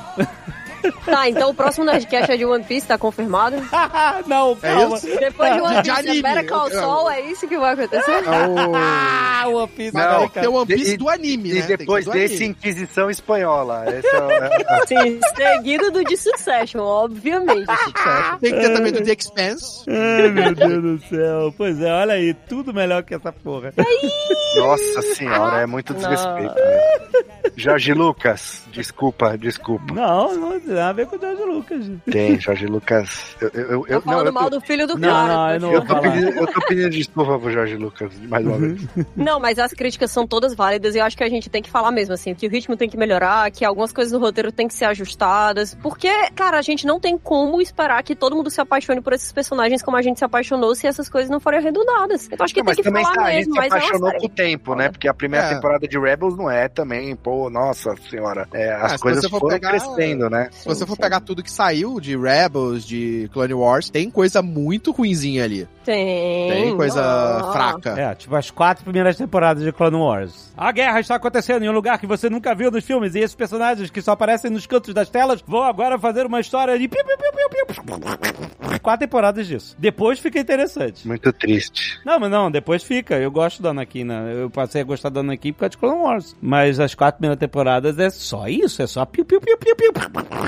Não é? Me fala que não é. Não, é, mas é, é, mas é, é, Tipo, o que que você que que você quer saber do que o Plo Koon? Chama Clone Wars. Clone Wa- Wars. Então, então, mas me, me, me traz, me traz uma história interessante. Demorou pra. Não, assim, tem uma história interessante, mas demorou. Demorou porque a gente teve que ver 30 missões do Plo Koon em, em um planeta alienígena.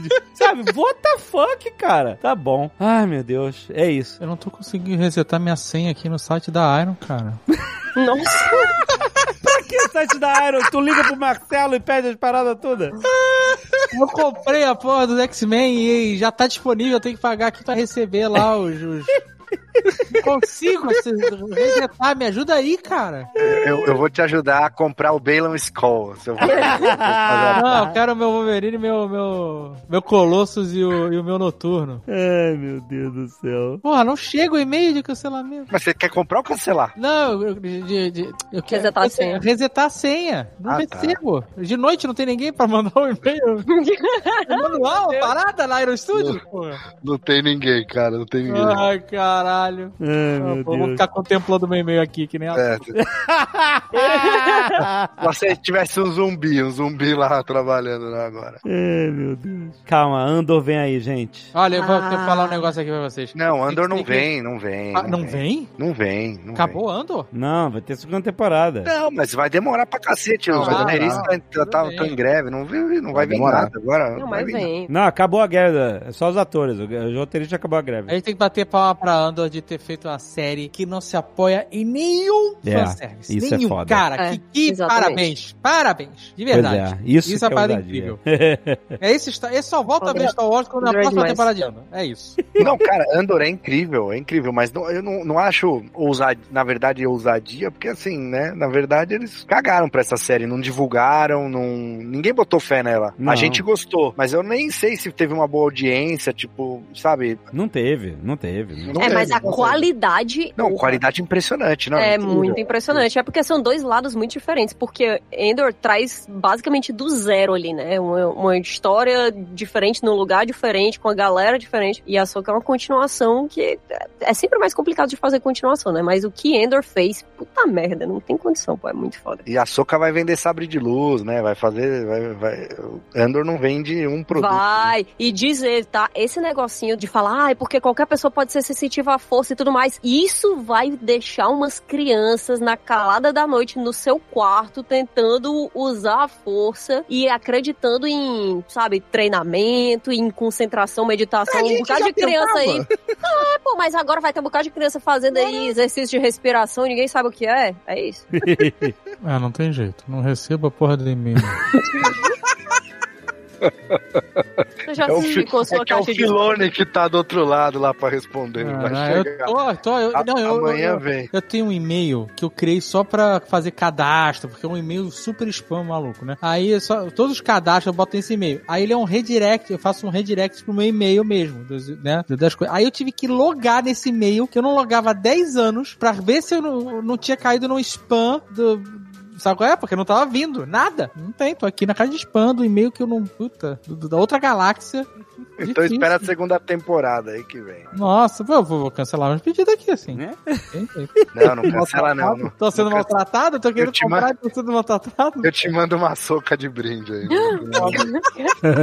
Aí, criança, aprenda que reclamar faz diferença. Bom demais. Vou pintar umas miniaturas aqui, Alexandre. Você tá, você não, você tá me ignorando aí. Tô te mandando meu progresso. Não, eu vi, pô, agora que hoje que eu vi. Muito bom. Caraca, maluco, eu fui pintar o olho da caveira Wolverine que eu fiz aqui, do esqueleto É. Wolverine. E Vocês são doentes esse negócio de pintar miniatura, cara. Borrou tudo? Borrou? Não, é é uma parada insuportável, não é prazeroso, é um estresse inacreditável.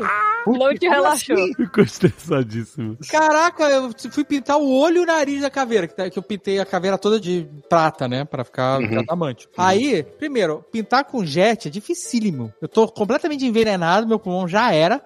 Eu tenho as mil camadas. O Não, Wolverine mas tá tem que ter grosso. usado a máscara, O porra. Wolverine tá grosso. O braço do Wolverine tá querido colosso, João. Tanta tinta. Aí, beleza. Pintou, ficou bonitão e tal. Aí, eu fui... Agora tem que pintar os olhos, né? De preto. os olhos. Caraca, que parada difícil, porque você tem que ir lá no milímetro. Aí eu ficava lá, puta, é muito esmero e manualidade, chora Photoshop. Sabe aquele maluco lá do Instagram? Os caras tentando... fazer- Nossa, que dificuldade. Aí fui no caso do Jovem Nerd roubar os pincéis dele. O cara tem um milhão de pincéis, cara. Qual que eu escolher? Puta, Deus me livre, maluco. Não, mas por que, que você não pintou os olhos e o nariz primeiro e depois você passou o prata, tipo, aí você tampa, você não tampou os olhos pra pintar de prata? Não, não só tampei a lâmpada, que tem uma lâmpada vermelha pra quando o Wolverine ficar maligno, sei lá. Ah, tem, uma lampadinha. velho. É, mas eu não. Não. eu falei, ah, eu pinto depois, moleza. O Jovem Nerd, o Marcelo ficou o dia inteiro pintando, isso é fácil. Pinto. Caraca, meu irmão. É uma parada aqui, anticlímax de tudo. No final tava com ódio já.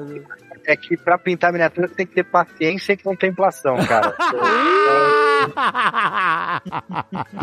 We are no Jedi. Porra, eu jurava que vocês iam gostar, ter gostado um pouco mais, cara. Não, Aí não é responsabilidade nossa, né? Do Filone. não é responsabilidade de ninguém, mas eu tô falando a minha expectativa, né? Ah, mas, cara, eu, eu queria ter gostado. Não, eu, tava não. realmente, eu realmente tava empolgado. assim, Nossa, vai, ser irado. A Rosário, o personagem. Não, não foi boa. Assim, as pessoas são bons e tal. Execução falhou. É. assim. Falhou É. por falta de. Assim, de verdade. É o chapéu de cowboy que te incomoda, né? Fala a verdade. Mas sabe por quê? Eu não tenho nada contra o cara, não conheço ele e tal, não, não sei quem ele é, quem não é, não, não, não tenho como ter opinião sobre ele. Mas eu sei que ele tem pouquíssima experiência, certo? Todo mundo, né? É. E se o cara tem pouquíssima experiência, beleza, ele é o showrunner. O showrunner é o articulador, é o que pega as pessoas. Vou pegar um bom diretor, pegar um bom roteirista, né? Vamos juntar essa galera pra fazer um time e vou fazer isso acontecer. Aí Ele não é um bom diretor, cara, e ele, ele tem o nome dele, quis botar o nome dele na, na direção de certos episódios. E Ele só dirigiu dois episódios. Ele Mas- dirigiu o primeiro e o quinto. Então, mas quando ele dirigiu o primeiro, ele ditou o tom da série. Ele falou, ó, é isso aqui que a gente vai fazer, porque o primeiro episódio podia ser uma lentidão inacreditável e o segundo ser uma parada incrível. Então ele disse, ó, é isso aqui que eu quero, vamos seguir esse caminho. A falta de experiência nele, nesse ponto, prejudicou a série como um todo. De repente, se tivesse um outro diretor fazendo junto com ele, sabe, um cara melhor, tal, a série teria sido melhor também, cara. Daria pra contar o dobro de história. A gente já teria derrotado o, o, o, o Tron com 20, 20 minutos a mais por episódio. É o dobro de série. Porque acontece nada. O ritmo do cara é muito ruim. As decisões dele como diretor foram péssimas. É, eu, eu achei ruim mal dirigido também, as coreografias, tudo. É, porque lento o Endor também é, né? Endor no começo é bem lento, né? Na... Nossa, mas é muito diferente. Não, Eu- é.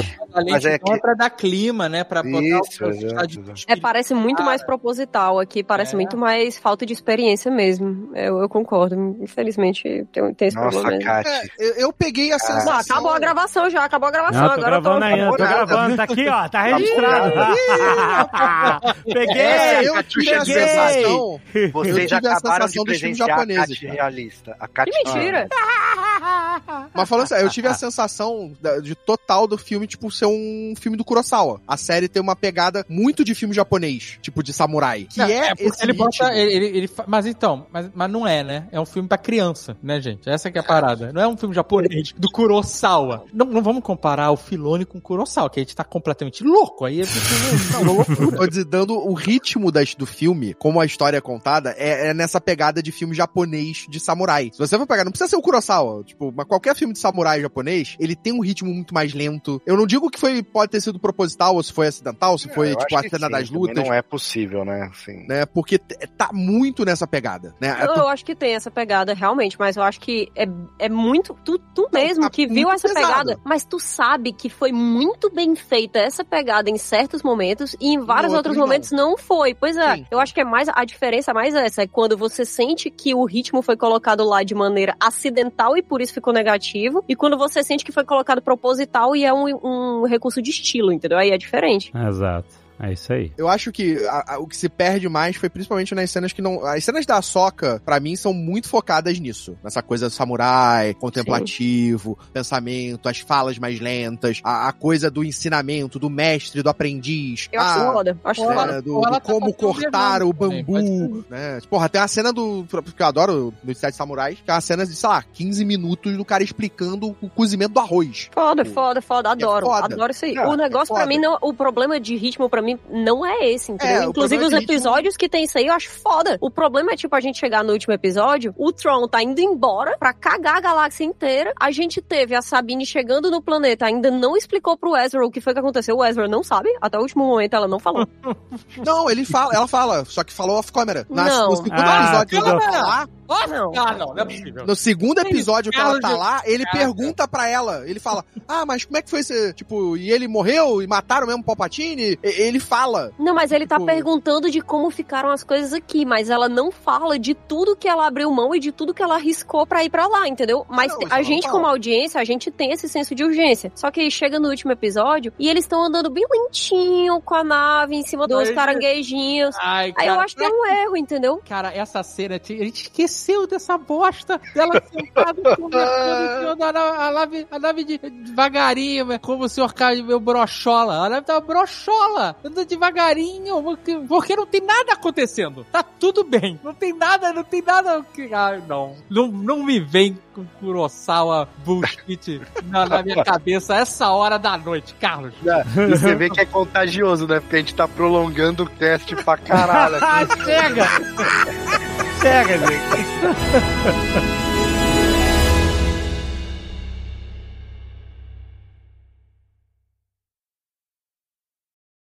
Este Nerdcast foi editado por Radiofobia, podcast e multimídia.